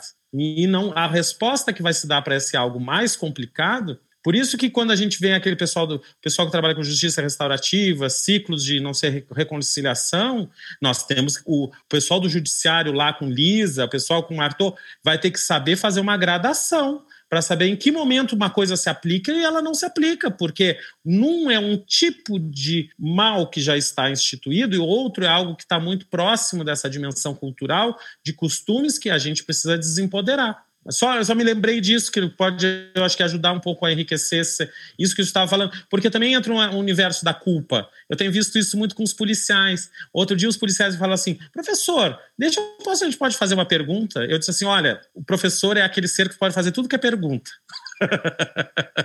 e é tão bom ser aluno porque a gente pergunta, né? E aí eles me perguntaram, veja só, nós temos uma colega do batalhão que agora não é mais colega, é colega homem. Ela é um transmasculino. O senhor não acha isso estranho? Ele veja, eu disse para ele: veja, eu se eu morar numa tribo onde todos são negros e aparecer uma pessoa branca, eles vão estranhar. Se eu estou uma tribo todos brancos e aparecer uma pessoa negra, eu também vou estranhar. O estranhamento não é necessariamente um problema. Agora, como eu lido com o estranhamento? Eu vejo, chega lá na tua delegacia, não sei se eu dei a, não, dei, não sei se eu dei a resposta certa. Eu tô aqui, não tem livros, né, Lisa? Aqui a gente responde com a, com a atravessando o dia a dia. Não tem um livro, um manual que responda ao dia a dia. Ele tem desafios que são muito mais é, práticos, né? Veja, eu digo assim, você vai estar numa delegacia, chega um, um, um homem, né, um, um trans, né? Feminino, mas que ainda que o corpo grandão, com barba cerrada, mais maquiado, você pode ter um estranhamento. Mas disso fazer, botar a pessoa numa sala e chamar todo mundo para ir lá olhar e debochar, isso é outra coisa. Então tu vai. E, e aí tu vai, nesse caso, também criando uma, um acesso a esse policial, no caso do nosso policial, diz assim: veja, o estranhamento nos constitui. O detalhe é por que, que você acha estranho? O que que isso te incomoda? O que que isso... E aí entra a nossa atividade pedagógica, né? O Arnaldo é professor também, acho que todos nós, que a gente se aproxima e diga assim, bom, no primeiro momento a gente acha estranho, depois eu, eu digo, aí eu disse para eles, eu completei assim, estranho eu acho o desejo de alguém ser maldoso com o outro. Isso eu continuo achando estranho. Isso é estranheza para mim. Estranheza é uma pessoa que vem aqui em São Paulo, eu tive agora, estou aqui, vê um morador de rua e ele está dormindo e ela chuta essa pessoa. Isso, para mim, me causa um estranhamento, porque a Regina Célia falou uma coisa: estamos no século XXI, com atitudes da era das cavernas. Eu já estou até achando que os cavernosos da época das cavernas eram melhor que a gente porque fizeram umas pinturas em Lascaux tão lindas, né? Gente muito atrasada não faria aquelas pinturas em Lascaux, as cavernas, as cavernas na França, eles não tinham os lábios, os lápis Faber-Castell, nem né, as canetas Bic, fizeram aquelas aquelas figuras de Lascaux que estão até hoje. Eu acho que eles já não eram tão perversos, tão tão tão cavernosos como nós, concordo, que temos concordo. todos os recursos e estamos aí fazendo esses absurdos. Sabe, professor Sandro, o que, que eu acho legal dessa, dessa reflexão do olhar para dentro? E é importante mesmo você é, criar essa, essa escala de reconhecer coisas que estão em você, mas de reconhecer que você não é um praticante de uma maldade tal, de tal nível. Mas o que eu acho importante de esse olhar para dentro e dar nome para essa coisa que você é, é porque, como são coisas estruturais, às vezes, ainda que não intencionalmente eu queira construir a violência contra a mulher, contra a criança, contra pessoas de gênero distinto, eu tenho que reconhecer que eu sou uma pecinha dentro da estrutura que permite que isso aconteça. Olha o leque de oportunidades que a gente tem para fazer 2021 ser diferente. 2021 foi o que foi por causa do que nós somos. Nós somos frágeis, por isso ficamos doentes, muitas famílias perderam gente querida, mas nós somos também criativos. Nós somos egoístas? Somos, mas teve muita gente que se doou pelo outro. Teve muita morte, mas muita vida também em 2020. Olha onde teve vida e sai plantando essa vida em 2021. Reconhece onde teve morte, produza conteúdo, produza educação, monte cursos, comece ONGs para trabalhar naquilo. Foi educação que te doeu? Trabalhe com educação. Foi a saúde que te doeu? Trabalhe com saúde. Foi a política que te doeu? Trabalhe com política. A religião te doeu? Trabalhe com a religião. Mas use 2020 como um degrau para plantar vida em 2021. Chorar tudo que a gente tem que chorar por 2020, mas pegar essas lágrimas para regar semente de vida para 2021. Eu acho que a gente pode, não deletando 2020, mas a gente vê que perspectivas nós temos, Lisa, para uma discussão sobre gênero, para 2021 e como é que qual é a sua compreensão resgatando um pouco do Edgar não é?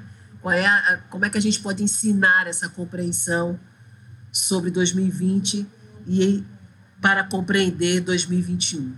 Regina, antes de mais, tenho só que fazer aqui umas pequeninas observações aqui ao que foi dito aqui pelo, pelo professor Sandro. Uh, eu, no meu entendimento, não, eu não acredito nesta, nesta visão de pessoas más. Eu acredito que, na verdade, e é assim, um, eu faço também direito criminal, portanto estou perfeitamente à vontade para dizer isto. Há pessoas com. Uh, todos nós temos o bem e o mal. E em determinada, uh, digamos, momento da nossa vida, o, acho que o mal evidencia-se uh, mais que o bem. E depois, evidentemente, que há pessoas com uh, patologias, transtornos de personalidade, que não, que não têm qualidades como empatia, e portanto aí sim podemos pensar uh, numa, numa ausência, digamos assim, eu não diria do bom, não é? Mas no fundo da empatia. Eh, portanto, eu, tenho uma visão uh, diferenciada, eu não, eu não vejo, ou seja, eu vejo o ser humano como uma pessoa uh, com características positivas, negativas, com o bom e com o mal. Isso era uma observação que eu gostava de fazer. A outra, e acho que, que também tem muito a ver com, com, com o projeto que nós estamos aqui a desenvolver, que é a questão destes padrões de repetição Aqui o professor Sandro falou de uma, de uma questão, de um exemplo, uh, no fundo, uh, se nós colocarmos alguém, eu, eu, dou o exemplo que nós, nós colocamos alguém que sempre viveu uh, no âmbito de uma floresta, se colocarmos na cidade, obviamente que ela vai estranhar e vai ter reações adversas, portanto, e nós nunca sabemos se um ser humano com medo, qual é a reação, se será de passividade, agressividade, todos nós já estivemos nesse tipo de situações e às vezes, e às vezes o próprio corpo tem reações com as quais nós uh, uh, nem sequer contávamos. E, portanto, o que é que eu venho trazer aqui? São estes padrões. Uh, no fundo, nós acreditamos, no âmbito da violência e também no, a nível até da questão racial, que muitas vezes as pessoas estão dentro de ciclos. Nós consideramos que são ciclos geracionais, transgeracionais, como há, há quem entenda que são transgeracionais, é como se estivessem, no fundo, dentro de bolhas até às vezes consideradas como zonas de conforto, e observamos muito isto em relação um, à vítima, não é? Uh, isto não é fácil dizer, porque nós temos uma sociedade toda construída uh, de, de, uma forma que nós consideramos, uh, eu não diria, eu não diria errada, mas de uma forma que não é, uh, no fundo, uh, compatível uh, com a nossa, a nossa própria visão, não é? Portanto, nós temos um sistema, na realidade, em que a vítima é vista como um elemento menor, não é? Se nós olhamos para o sistema judicial, principalmente aqui em Portugal, a nível de reabilitação, reintegração, nós pouco ou nada temos. Temos as casas uh, abrigo, uh, o estatuto de, de, vítima, mas se olharmos para o Código Penal, a vítima acaba por ser retirada, digamos assim, da sua própria residência, uh, da qual também uh, ajudou a construir e é colocada em casas abrigo. Portanto, nós temos aqui quase como inversão do, do, próprio sistema, não é? E daí a necessidade de equilíbrio um, e introduzindo aqui a ética do cuidado, que tem sido também uma base, como falou uh, ali o professor Sandro, da justiça uh, restaurativa, uh, como forma de restaurar, digamos assim, pós-sentença, não é? Com forma complementar, restaurar este dano que é que é gerado pela situação de violência e depois também pela, no fundo, ação judicial. E, portanto, nós acreditamos que a vítima só consegue, uh, digamos, quebrar este ciclo se conseguir também olhar para a situação. Porque de outra forma é difícil. Ela está na sua zona de conforto e está sempre ali, está sempre ali, portanto é retirada ou é afastada daquele agressor, mas e a, e a Regina saberá melhor isto uh, do que ninguém e ela, na maioria das vezes, volta a uma situação uh, de agressão, não com o mesmo agressor, mas volta. Porquê? Porque há uma repetição daquele padrão de violência, no fundo, uh, o chamar, a chamada zona de, de conforto. E nós também acreditamos que esta, esta visualização pode ser feita através de, daquilo que nós consideramos ser uma justiça restaurativa no sentido amplo. Lá está, é esta ética do cuidado numa visão mais alargada. Não é numa visão de substituição, como pretendem alguns colegas nossos, uh, nossos, passo a expressão meu e aqui do, uh, do Dr. Marto Aureli, Uh, mas numa visão de uma visão complementar, ou seja, a ética da justiça obviamente que tem que continuar uh, a ética, estou a falar em princípios éticos, mas no fundo a justiça dita tradicional tem que uh, continuar uh, nos mesmos termos, obviamente melhorada com todas, digamos, com a tecnologia, com todos os meios que pudermos no fundo alcançar, mas ao mesmo tempo nós entendemos que tem que haver aqui uma complementariedade com esta justiça restaurativa. E eh, porque é que nós entendemos isto? Porque não há outra maneira de equilibrar o sistema. Se nós olharmos para todo o sistema, não há outra maneira de equilibrar o sistema. E é curioso que nós aqui em Portugal tivemos previsto uh, a nível legislativo esta situação, ou seja, eh, de uma maneira que gerou um bocadinho conflito, porque quando se fala em justiça restaurativa pensa-se sempre em mediação e não é isso que estamos a falar. Estamos a falar, a falar de, dos, no fundo, uh, conference circles, ou ciclos, ciclos digamos assim,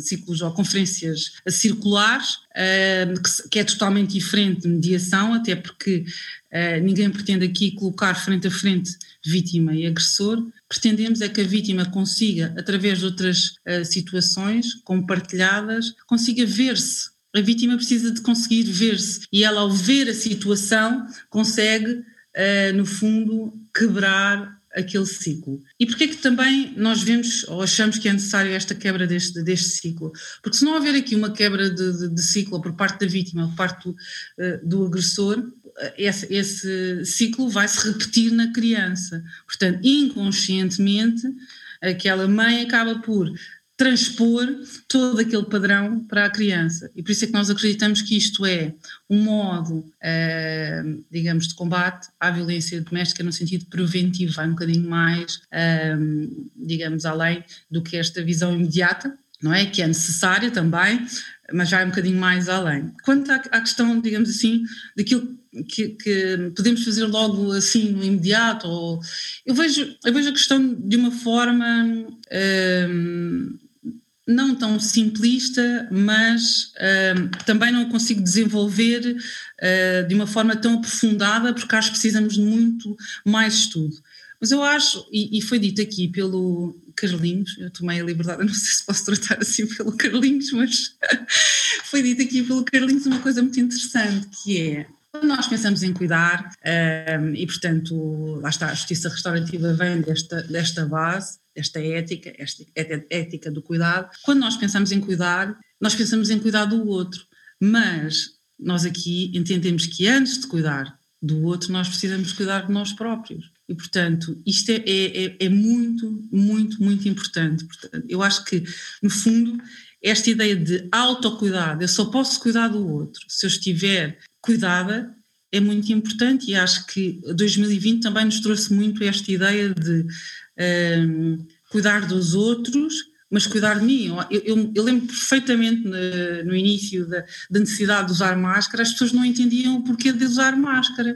Portanto, percebiam. Ou, uh, a primeira acessão foi a máscara uh, servirá para eu não contaminar o, uh, eu não me contaminar a mim, quando na verdade o primeiro intuito da máscara era não contaminar, digamos assim, o, o outro. Portanto, era lá está, a ideia de cuidado. Portanto, eu acho que aqui o autoconhecimento o autoconhecimento, valores como autoconhecimento, a autoconfiança, a empatia, até a própria resiliência, são valores essenciais a serem trabalhados, não só uh, no âmbito da mulher, nós acreditamos, eu estou a falar num projeto uh, pronto, tivemos a oportunidade de desenvolver, sentimos essa necessidade, mas acho que em geral a sociedade precisa de voltar uh, a absorver valores, e porque eu acho que sem valores nós perdemos a identidade. Eu, eu há pouco ouvia o Márcio ali falar de, de, de, questões tão essenciais como a identidade, porque na verdade o que é que é? Um ser humano sem identidade. Eu, eu posso dizer, e é uma coisa que eu discuto uh, muitíssimas vezes, eu nasci em Luanda, mas tenho uma, uma vivência em Portugal. O que eu sinto é que às vezes eu não tenho uma identidade definida, porque tenho valores africanos e valores europeus, que no fundo não são muitas vezes compatíveis. E esta, uh, no fundo, tenho duas identidades, não é?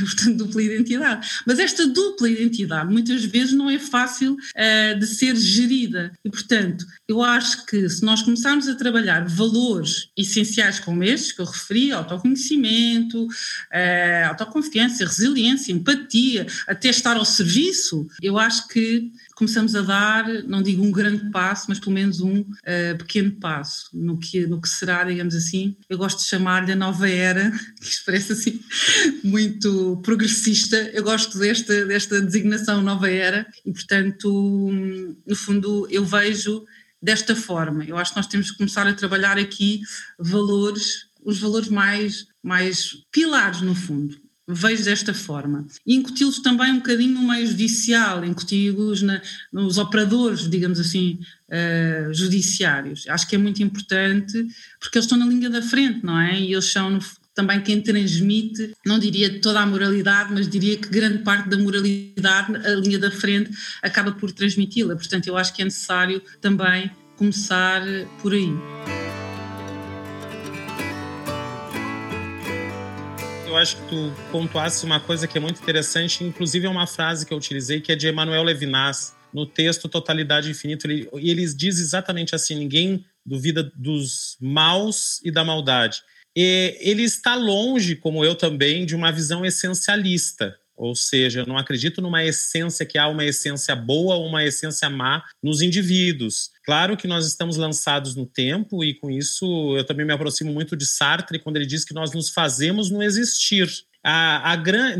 e ao existir vamos nos constituindo e nos tecendo e destecendo que nem uma, o, o, manto de Penélope, né? que a gente se faz e desfaz constantemente e assim como a gente pode surpreender a nós mesmos tendo atitudes que a gente nem mesmo esperava da gente, inclusive boas, inclusive más, né? Então eu estava visitando o presídio feminino, por exemplo, e a gente o que, que encontra pessoas e pessoas que já mudaram tanto no, transcurso, no transcurso do tempo e, e, e tu nem sabe se tu se e se a gente estivesse naquela mesma situação, se não faria até pior. Então, nós somos é, pessoas né, e amalgamados dessa, dessas diferentes coisas, e aí a gente vai se fazendo e vai se refazendo e vai, e vai se mudando e transformando a nossa identidade. Por isso que talvez o sistema judiciário seja tão difícil, porque ele acaba às vezes cristalizando nas pessoas uma identidade e aquela própria pessoa já passou o tempo, ela não é mais aquilo. O que eu chamava atenção e foi muito bom porque talvez essa frase solta ela possa gerar essa ideia de que eu estou essencializando é o fato de a gente saber da astúcia que está por trás de certas ações. Aí sim, eu acho que certos desejos eles são muito astutos e que a gente tenha que ter muito, muita atenção em relação a eles, né? Porque para não para não se diluir, que não se desfaz também muito facilmente essas ações é, é, de exploração, por exemplo, eu estava falando do dia com a questão do pessoal do, da justiça do trabalho. Então, muitas vezes os empresários eles estão alinhados com, uma, com um certo tipo de comportamento extremamente explorador do seu, dos, dos seus, dos seus empregados, de, e isso ficou agora muito evidente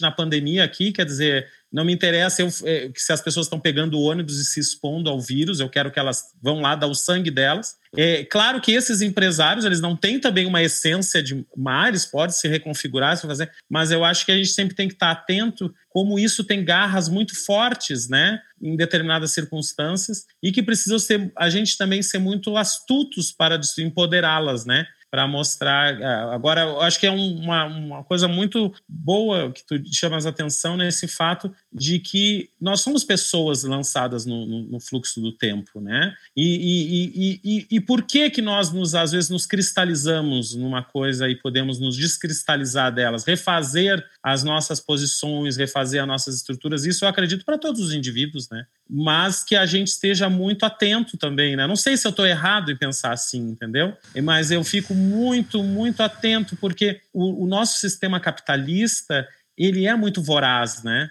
essas estruturas que foram criadas, elas são muito vorazes para a exploração do outro, para subjugar, para transformar a pessoa em, em, em uma máquina, né? Um, eu, eu entendo, eu, talvez eu não consiga me expressar, talvez, talvez da maneira mais adequada, mas eu vejo que essa preocupação tua e, mas eu acho que eu também tenho um pouquinho de razão a ficar, a gente ficar muito atento. Saião, é isso que a que você estava conversando sobre essa atenção que nós temos ao desejo do mal é, tá na banalidade do mal da, da Hannah Arendt.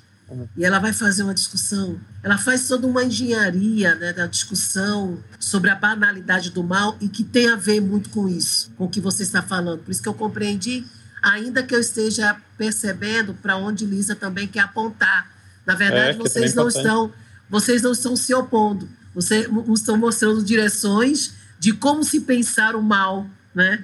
de como se pensar o desejo. E essa questão do desejo do mal, talvez porque nós estejamos num contexto no Brasil extremamente comprometedor é, da razão sobre a, o, o, mal que está sendo é, projetado por palavras, resgatando, resgatando sentimentos, resgatando percepções embrutecidas, né? E, essas, e essas, é, esses sentimentos, essas sensações, essas percepções que eu estou falando embrutecidas, elas estão já, é, é, elas estão na raiz da segregação, da discriminação, do preconceito.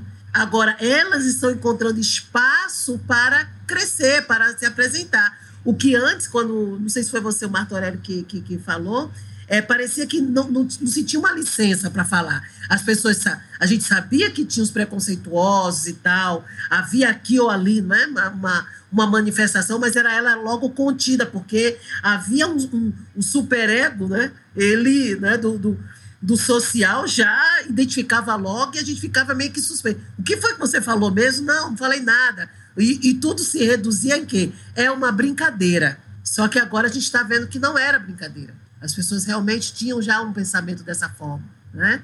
Então esse desejo da maldade, ela está sendo colocada para fora, principalmente no, no, contexto em que nós estamos é, aqui, né? No, no, no, Brasil. E a banalidade do mal, a banalidade do mal converge com essa perspectiva, né? Da qual você está falando e da qual Isa está apontando. Bom, a gente está indo para o final, né? Que eu já tinha falado para vocês, por isso que eu vou trazer a questão dos valores para Arnaldo e para Martorelli, né? Que, que, valores nós. Qual é o saldo de valores, Arnaldo, que nós temos de 2020? Né? Falamos de xenofobia, falamos de racismo, tudo.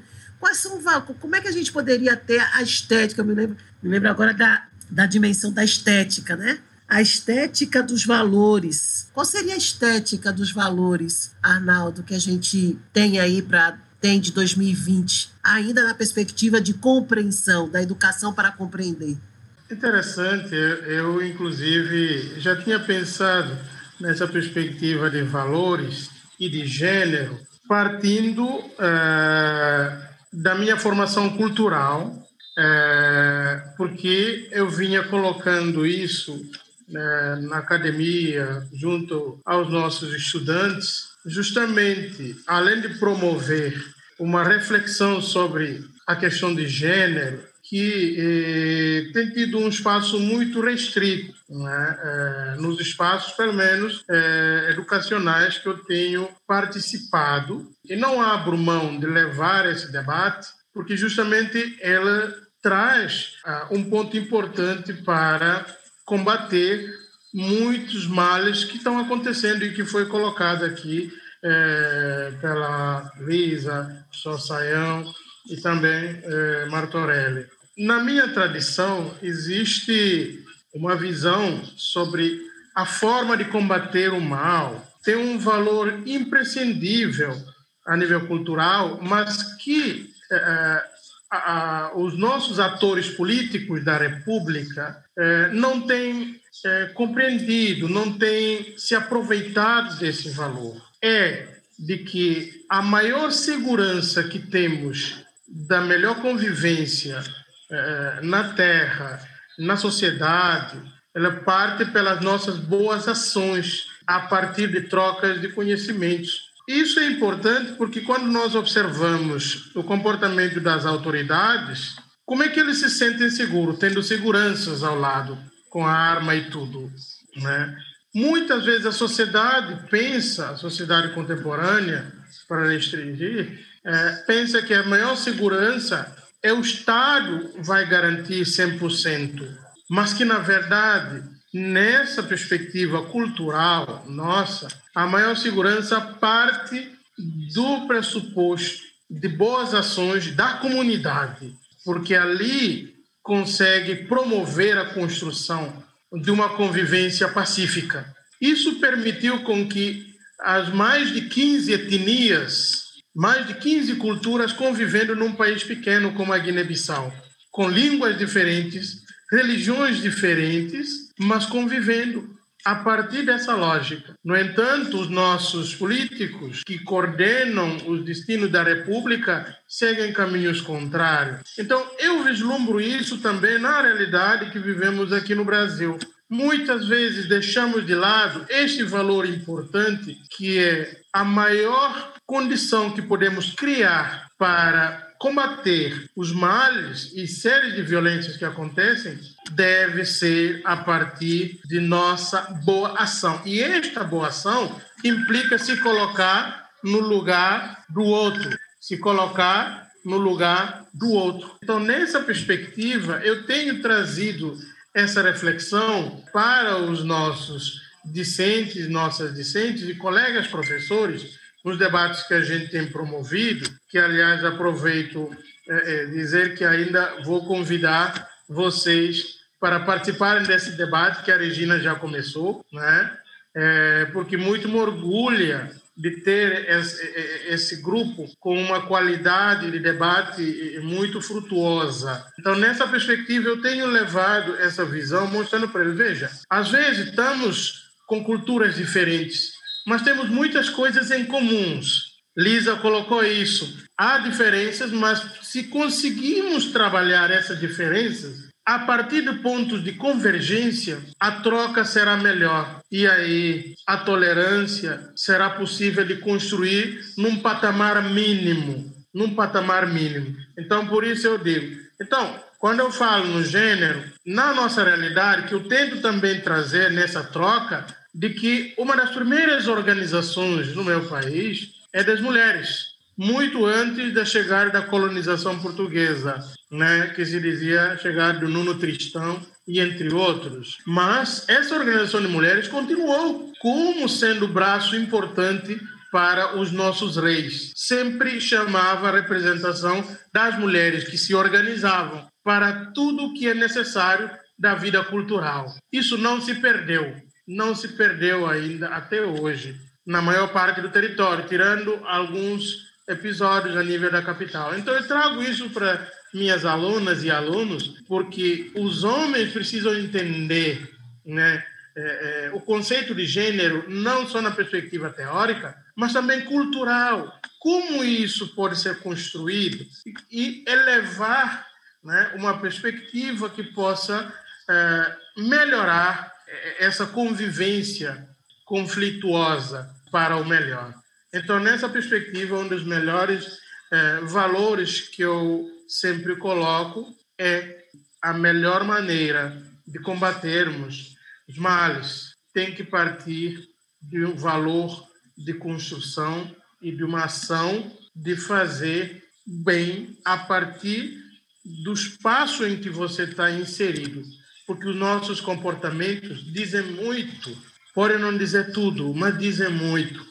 As nossas ações podem servir de referência em muitas situações. Então, nessa perspectiva, eu acho que esses valores nós vamos continuar trabalhando, né, perseguindo esses valores de que é, é possível, sim, é, incrementar novas perspectivas que na verdade nem são tão novas, mas para uma realidade ou outra pode se apresentar como nova, mas que enriquece essa construção uh, cultural de convivência.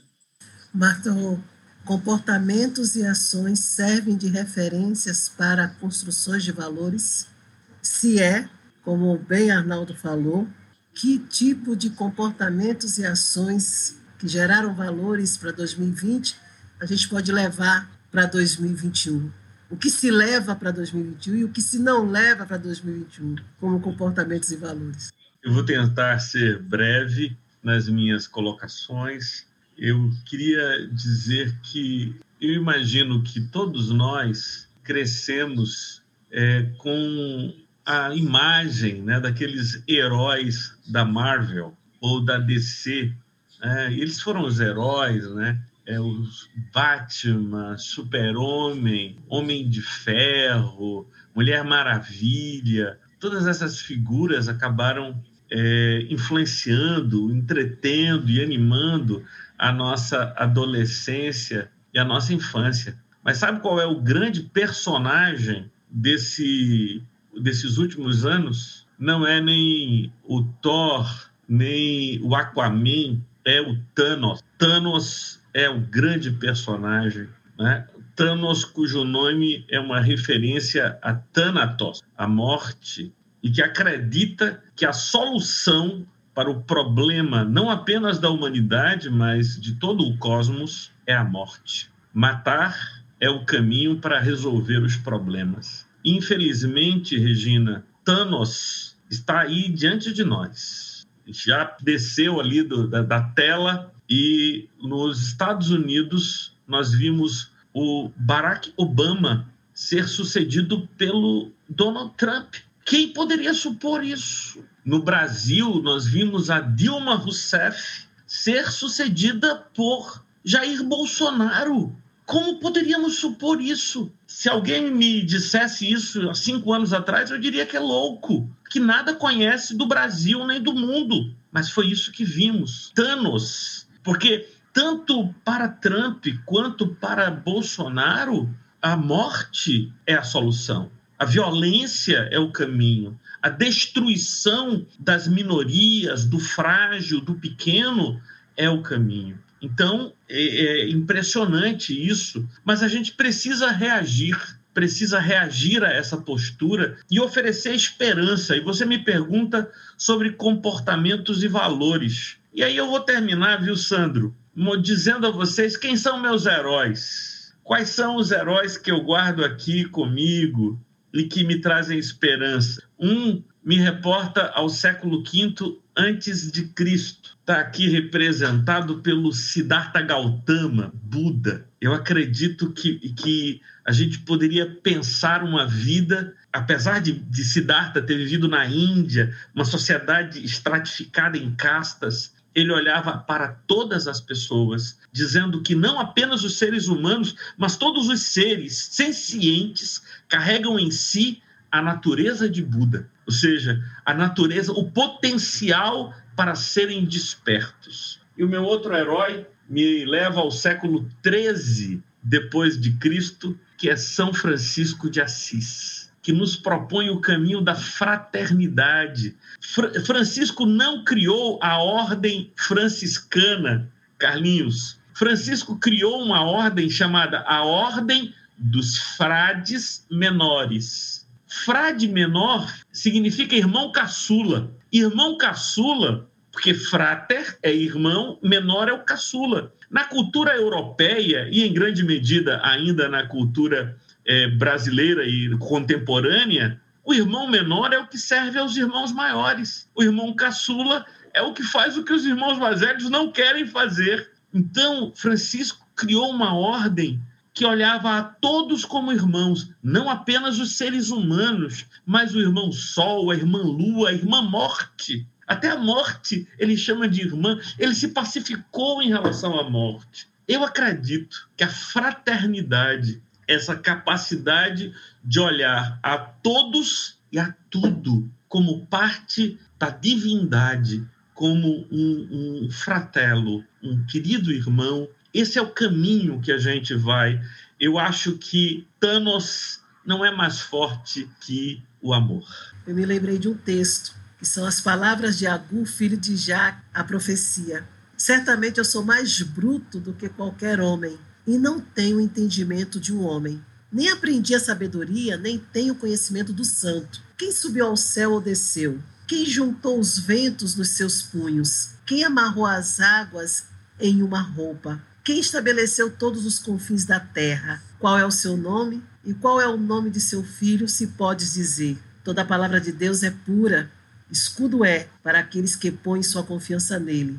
Não acrescentes às suas palavras, para que não te reprove e seja achado mentiroso. Duas coisas requeri de ti: não me negues antes que eu morra. Remove para longe de mim a vaidade e as mentiras. Não me des nem a pobreza, nem a riqueza. Alimenta-me com a comida conveniente para mim, para que eu não fique cheio e te negue e diga: Quem é o Senhor? Ou para que eu não fique pobre e roube e tome o nome do meu Deus em vão. Essa é a tradução daquela Bíblia de estudo do King James, de 1611. E é interessante como essa, o Provérbios, né, aqui é Provérbios 30, né, do versículo 1 ao versículo 10, e que vai, na verdade, eu acredito que resume um pouco da toda nossa, toda a nossa discussão aqui sobre os valores, sobre as, sobre as ações, sobre os comportamentos. Uh, muitos, muitas atitudes com relação à questão da violência nos impactaram. Digo nós porque eu, a Maria da Penha, o Saião, que a gente conversa mais proximamente, né, nós três, e nas análises que a gente faz de violência. E esse ano eu vou dizer para vocês um, um palavreado né, bem, bem chulo: foi barra. a história do George Floyd, é, eu nunca pensei em ter visto uma coisa daquela. O que aconteceu também no, no supermercado. Depois aconteceu a mesma coisa com o George Floyd, com uma mulher de 52 anos em São Paulo, com uma mulher de 52 anos em São Paulo, a morte do Miguel. E, e é interessante, tudo isso já acontecia, mas a pandemia essa forma extraordinária, como disse Martorelli, para o bem ou para o mal, extraordinário para o bem ou para o mal, ela revelou o que trazia na, na conduta de cada uma dessas pessoas. E o assassinato agora, ela foi, ela foi tão impactante porque além do que duas semanas, três semanas depois de que um juiz disse que a Lei Maria da Penha não servia para nada, que ele não estava nem aí para a Lei Maria da Penha, para a medida protetiva, é, um sistema de justiça, quando a mulher, a mulher, a mulher do acesso à justiça, a mulher começa a, a violência que está no, no, ambiente doméstico, aí vem a questão do estrutural que o Carlinhos falou, ela tem que enfrentar a violência estrutural, mas quando ela sabe que está próximo chegar à frente de um juiz, ela começa a controlar a respiração para dizer, finalmente, a minha causa vai ser julgada e eu vou ter a minha dignidade restaurada. E ela, diante de uma câmera, né, de uma web audiência, um juiz debocha, ridiculariza, de forma sarcástica, né? tenta invalidar a lei e depois diz, ameaçando que se ele quiser, não tem, ele não tem problema nenhum de negar a ela a medida de, de ver os filhos ou de ficar com a guarda dos filhos ou de permitir a visita ou de negar a medida protetiva. Ele não tem problema nenhum com relação a isso. Se ele quiser fazer, ele faz. Maria da Penha passou 19 anos e seis meses lutando pela questão da violência, para ver a justiça acontecer. E na carta que nós fizemos, que se tornou pública a semana passada, nós colocamos exatamente isso. Foi nas mãos de juiz como este que 19 anos e seis meses existiram. 19, o que uma pessoa pode fazer? Segurar o direito de uma pessoa por 19 anos e seis meses. E por último, a história da, da juíza. É, é, o, é, infelizmente, tem pessoas passando, inclusive o vídeo, se é verdadeiro, não sei, das facadas né, que ela recebeu. 16 facadas diante de três filhas do mesmo do mesmo homem que, que golpeou. Duas meninas eram gêmeas e tinha uma terceira. E eu fico perguntando o que está na memória emocional dessas meninas, qual é o legado, como é que elas vão sair deste ano para 2021. Essa memória emocional, como é que a gente vai conseguir diluir como é que a gente pode ajudar essas meninas, mesmo que indiretamente, a desconstruir a, a malignidade do sistema de justiça que existe, a essência da malignidade que existe, da brutalidade que existe. O que foi que nos impediu para que aquele homem não pudesse se conter e chegasse até a frente das filhas da ex-esposa e fazer isso?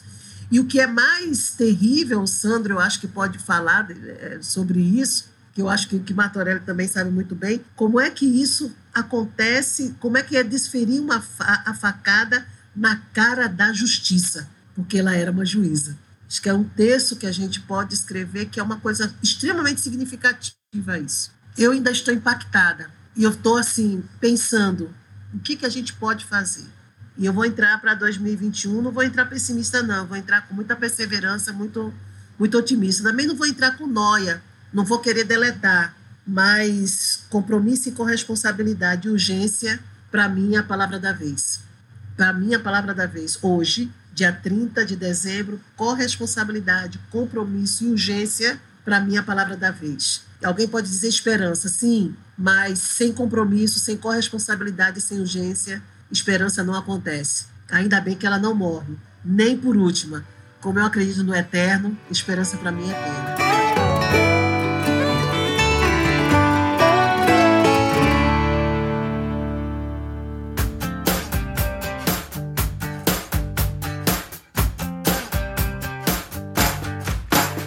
Depois dessas tuas palavras, eu é tão difícil a gente dizer algo porque a gente fica impactado pelo peso da realidade, né? Dessa realidade que nos solavanca, um jato de com tanta força. E eu me lembrei de novo de Emmanuel Levinas nesse texto dele tão importante, né? Totalidade e infinito, que ele diz a humanidade é sempre caminhar sobre o fio da espada, né? Sempre correndo o risco do inumano que habita na condição humana, a inumanidade, né? Mas que nós tenha, a gente, de todo, a gente não pode pedir que isso aconteça, talvez, né? Assim, no, no sentido da, do, da, da força que a própria vida tem desses. Mas a gente vai fazer de tudo para adiar o máximo possível a hora da barbárie, a hora que essa desumanidade se manifeste, né? Eu, eu me lembro, Regina, do dia que nós assinamos o convênio do Virtus com a Maria da Penha, junto, né? Eu, eu de um lado e tu do outro. E aí eu, foi tão lindo, né? E eu olhei para ela e disse: Bom, eu sou um homem, é, tenho todas as. Mas eu coloco a, a serviço a, a, a, minha, um pouco da minha inteligência e das minhas habilidades a serviço da tua causa, né? Então eu acho que um pouco, é, claro, com todas as nossas limitações de um ser finito, né? Mas é, que aprende junto uns com, com, os outros e a gente se percebe também. Eu acho que, que, em resumo, o que a gente falou hoje aqui tem muito a ver com essa união, estarmos juntos, né? Dizem que até teve um homem, um homem sobre a Terra que disse que, quando, que onde duas ou mais pessoas estiverem reunidas, ele lá estaria, né? E, e ele quis dizer isso uh, ah, para nos lembrarmos que nós não somos sós, nós não estamos sozinhos. Então, que obviamente juntos a gente possa uh, despotencializar essas ideias antiquadas que ainda pesam sobre nós, esse absurdo dessas visões ultrapassadas. Me lembro aqui, né, daquela música tão linda que a Ana Carolina, que o, o seu Jorge canta com a Ana Carolina, que ele diz assim, que o que um mercador de flores ensina seus filhos a escolher os seus amores. E que a gente tem que aprender a escolher quais são os nossos amores. A gente está amando muito a, o iPhone, né? O iPad, o iPhone, o, o carro. A...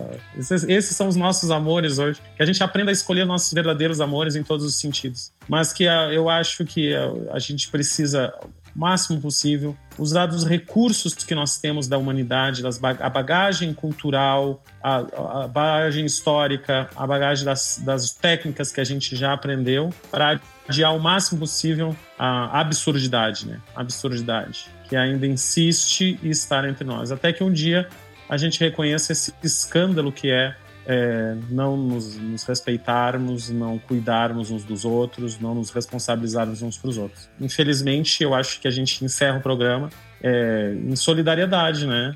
Somos surpreendidos por essa essas notícias horrorosas e que a gente possa aos poucos descobrirem, descobrir a energia edificante que está em certas bocas, em certas palavras, em certas ações. Eu tenho falado muito isso, viu, Regina? Nos podcasts que a gente tem gravado. Há pessoas que sim, edificam, sim, sim. pessoas que edificam, e elas costumam ser acolhedoras, elas, elas, elas se deixam permear pelo outro, elas querem construir algo diferente. E há pessoas que, infelizmente, habitam numa bolha é, que, quem sabe, um dia vai se romper, mas uma bolha destrutiva e que, por onde passam, elas, elas, elas deixam tudo seco, porque são pessoas que estão, talvez, é, ignorantes da força que é, é uma outra energia, né? São nossos irmãos dessa jornada de vida e que, enfim, somos todos nós, né? Como dizia Carl Sagan, nesse pálido ponto azul. Mas quem sabe juntos, é, às vezes sendo mais fortes, às vezes sendo mais duros, contando é, com uma palavra mais empoderada, a gente possa perceber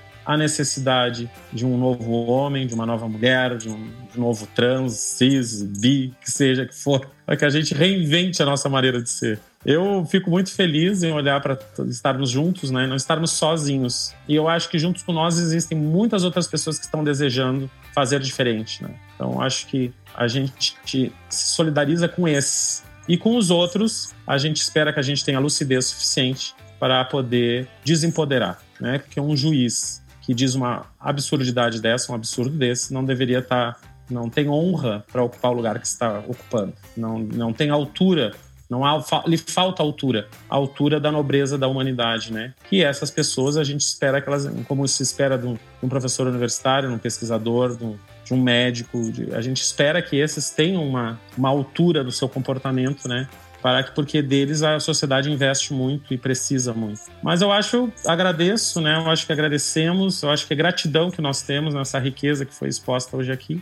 Eu, eu, eu fico muito grato, muito feliz e agradeço a Lisa, a Arnaldo, a Marta Aureli, ao Carlinhos, né? Eu acho que junto com a Regina, a gente está cada dia fazendo gotinhas, né? Que a terra seca ela não está preparada às vezes com uma chuva muito forte, mas ela aceita muito bem as gotas pequenas que vão penetrando e vão formando um solo freático. E um dia isso vem à tona. Eu me lembro que isso foi perguntado por Leonardo Boff. Uma vez eu estava junto numa palestra e ele dizia isso. Né? Essas gotinhas vão formando. O educador é um pouco isso.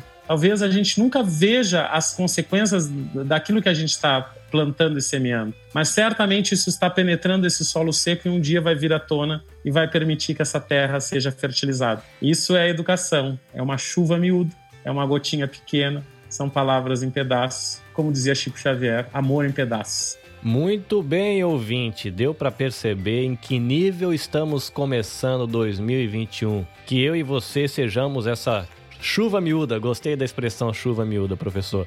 E gostei também da ideia de que a gente deve usar os recursos que nos são disponíveis. Né? Muito daquilo que nos chocou em 2020 nos chocou graças à ferramenta chamada internet. É uma ferramenta que tem ajudado a disseminar morte, preconceito, a cultura do cancelamento, da violência verbal, mas é a mesma ferramenta que permite que nós aqui conectemos três continentes, se a gente considerar o continente africano, que nós conectemos quatro continentes numa manhã, tarde, noite, madrugada, que cada um está no horário, nesse mundo, para disseminar amor, disseminar respeito, disseminar palavras de bem. Então, se ao mesmo tempo 2020 foi um ano onde nós somos expostos à barbárie, como gosta né, de dizer o professor Sandro, através da internet, que em 2021 eu e você, meu querido ouvinte, sejamos agentes do bem através dessa bonita ferramenta chamada internet. Né? Você tem a opção aí de participar de boas conferências ou de promover boas conferências, de participar de uma boa aula ou de promover uma boa aula, de escutar um bom podcast ou de produzir um bom podcast. Fica o meu convite para você ser um agente do bem em 2021 e ajudar-nos, nos ajudar a semear vida e bem por aí. Professora Séria, como terminamos esse bonito e maravilhoso encontro gravado no finalzinho, nas últimas horas de 2020, mas para celebrar a chegada de 2021? Maravilhoso, maravilhoso. Eu quero agradecer muito, muito, muito, muito, muito. Minha amada Lisa, nossa, Lisa, olha, eu acredito que agora para Martorelli e para Arnaldo, o sentimento é o mesmo que eu e Saião já temos com você. É uma, algo precioso, precioso te conhecer como pessoa, né, como ativista e como é bom a gente saber tem gente boa sobre essa terra, há homens bons passeando sobre a terra, há mulheres boas passeando nessa terra e é muito bom. Arnaldo, meu querido, muitíssimo obrigada por ter aceito esse convite, não é? E eu eu estou muito, muito honrada de tê-lo aqui, não é? Saião também aqui com certeza, Martorelli também. Eu me refiro mais a Saião, vocês me desculpem, mas é porque a gente está sempre fazendo essas coisas juntos e a gente vibra quando a gente tem um momento desse especial cansativo, talvez, a gente senta aqui, mas como a gente vai demorar muito, então a gente fica saboreando né? e lembrando sempre de noites gostosas como esta. Marta eu já disse a você que foi um sonho, né? um sonho realizado. Né? Queria muito te ver assim, é, em outro espaço que não fosse dentro da, da, da faculdade para a gente conversar, a gente ter né, uma, uma, uma conversa gostosa. Né? Martorelli sempre tem um, um material legal sobre reflexão né, da teológica, reflexão cristã. Eu gosto muito, muito mesmo do, da, do material que você coloca, né, que você distribui ali, coloca assim para a gente poder refletir, para a gente poder pensar. E eu converso aqui, com, mando para uma defensora, uma voluntária, tudo para a gente refletir. E muito bom ver você. Vou, quando o Carlinhos fizer a, a edição e fizer a capa, vai ser muito bom ver você. E meu amado irmão, meu irmão Saião. Saião, você sabe que eu amo você, amo você. A nossa conexão, ela foi feita no altar de Deus. E eu fico muito feliz de ter você como parceiro. Muito feliz quando eu te vejo, muito feliz quando a gente conversa, muito feliz que a gente sonha, porque a gente não é Peter Pan, mas eu só me lembro do momento em que ele pega a mão da menina e se lança do abismo e não quer nem saber o que tem lá, lá embaixo. O que a gente quer é viver o momento de voar. A gente vai voar e vai ser muito bom. E eu quero finalizar com provérbios ainda. Melhor é o fim das coisas do que o princípio delas. E o paciente de espírito é melhor do que o orgulhoso de espírito.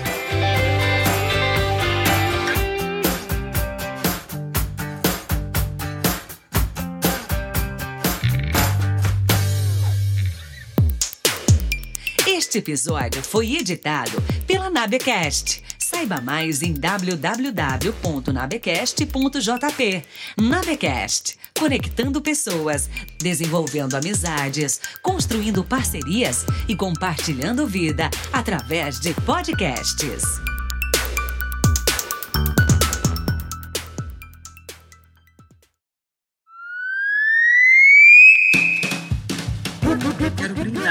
Eu vou preparar aqui a, a- a- o aplicativo que me permite fazer fotografia.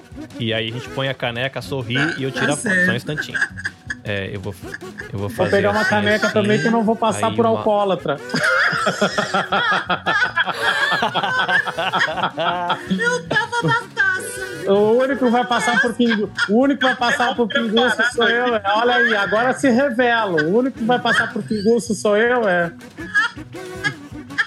Tem um licor, tem um licor aqui, Muito mas bem. deixa quieto lá.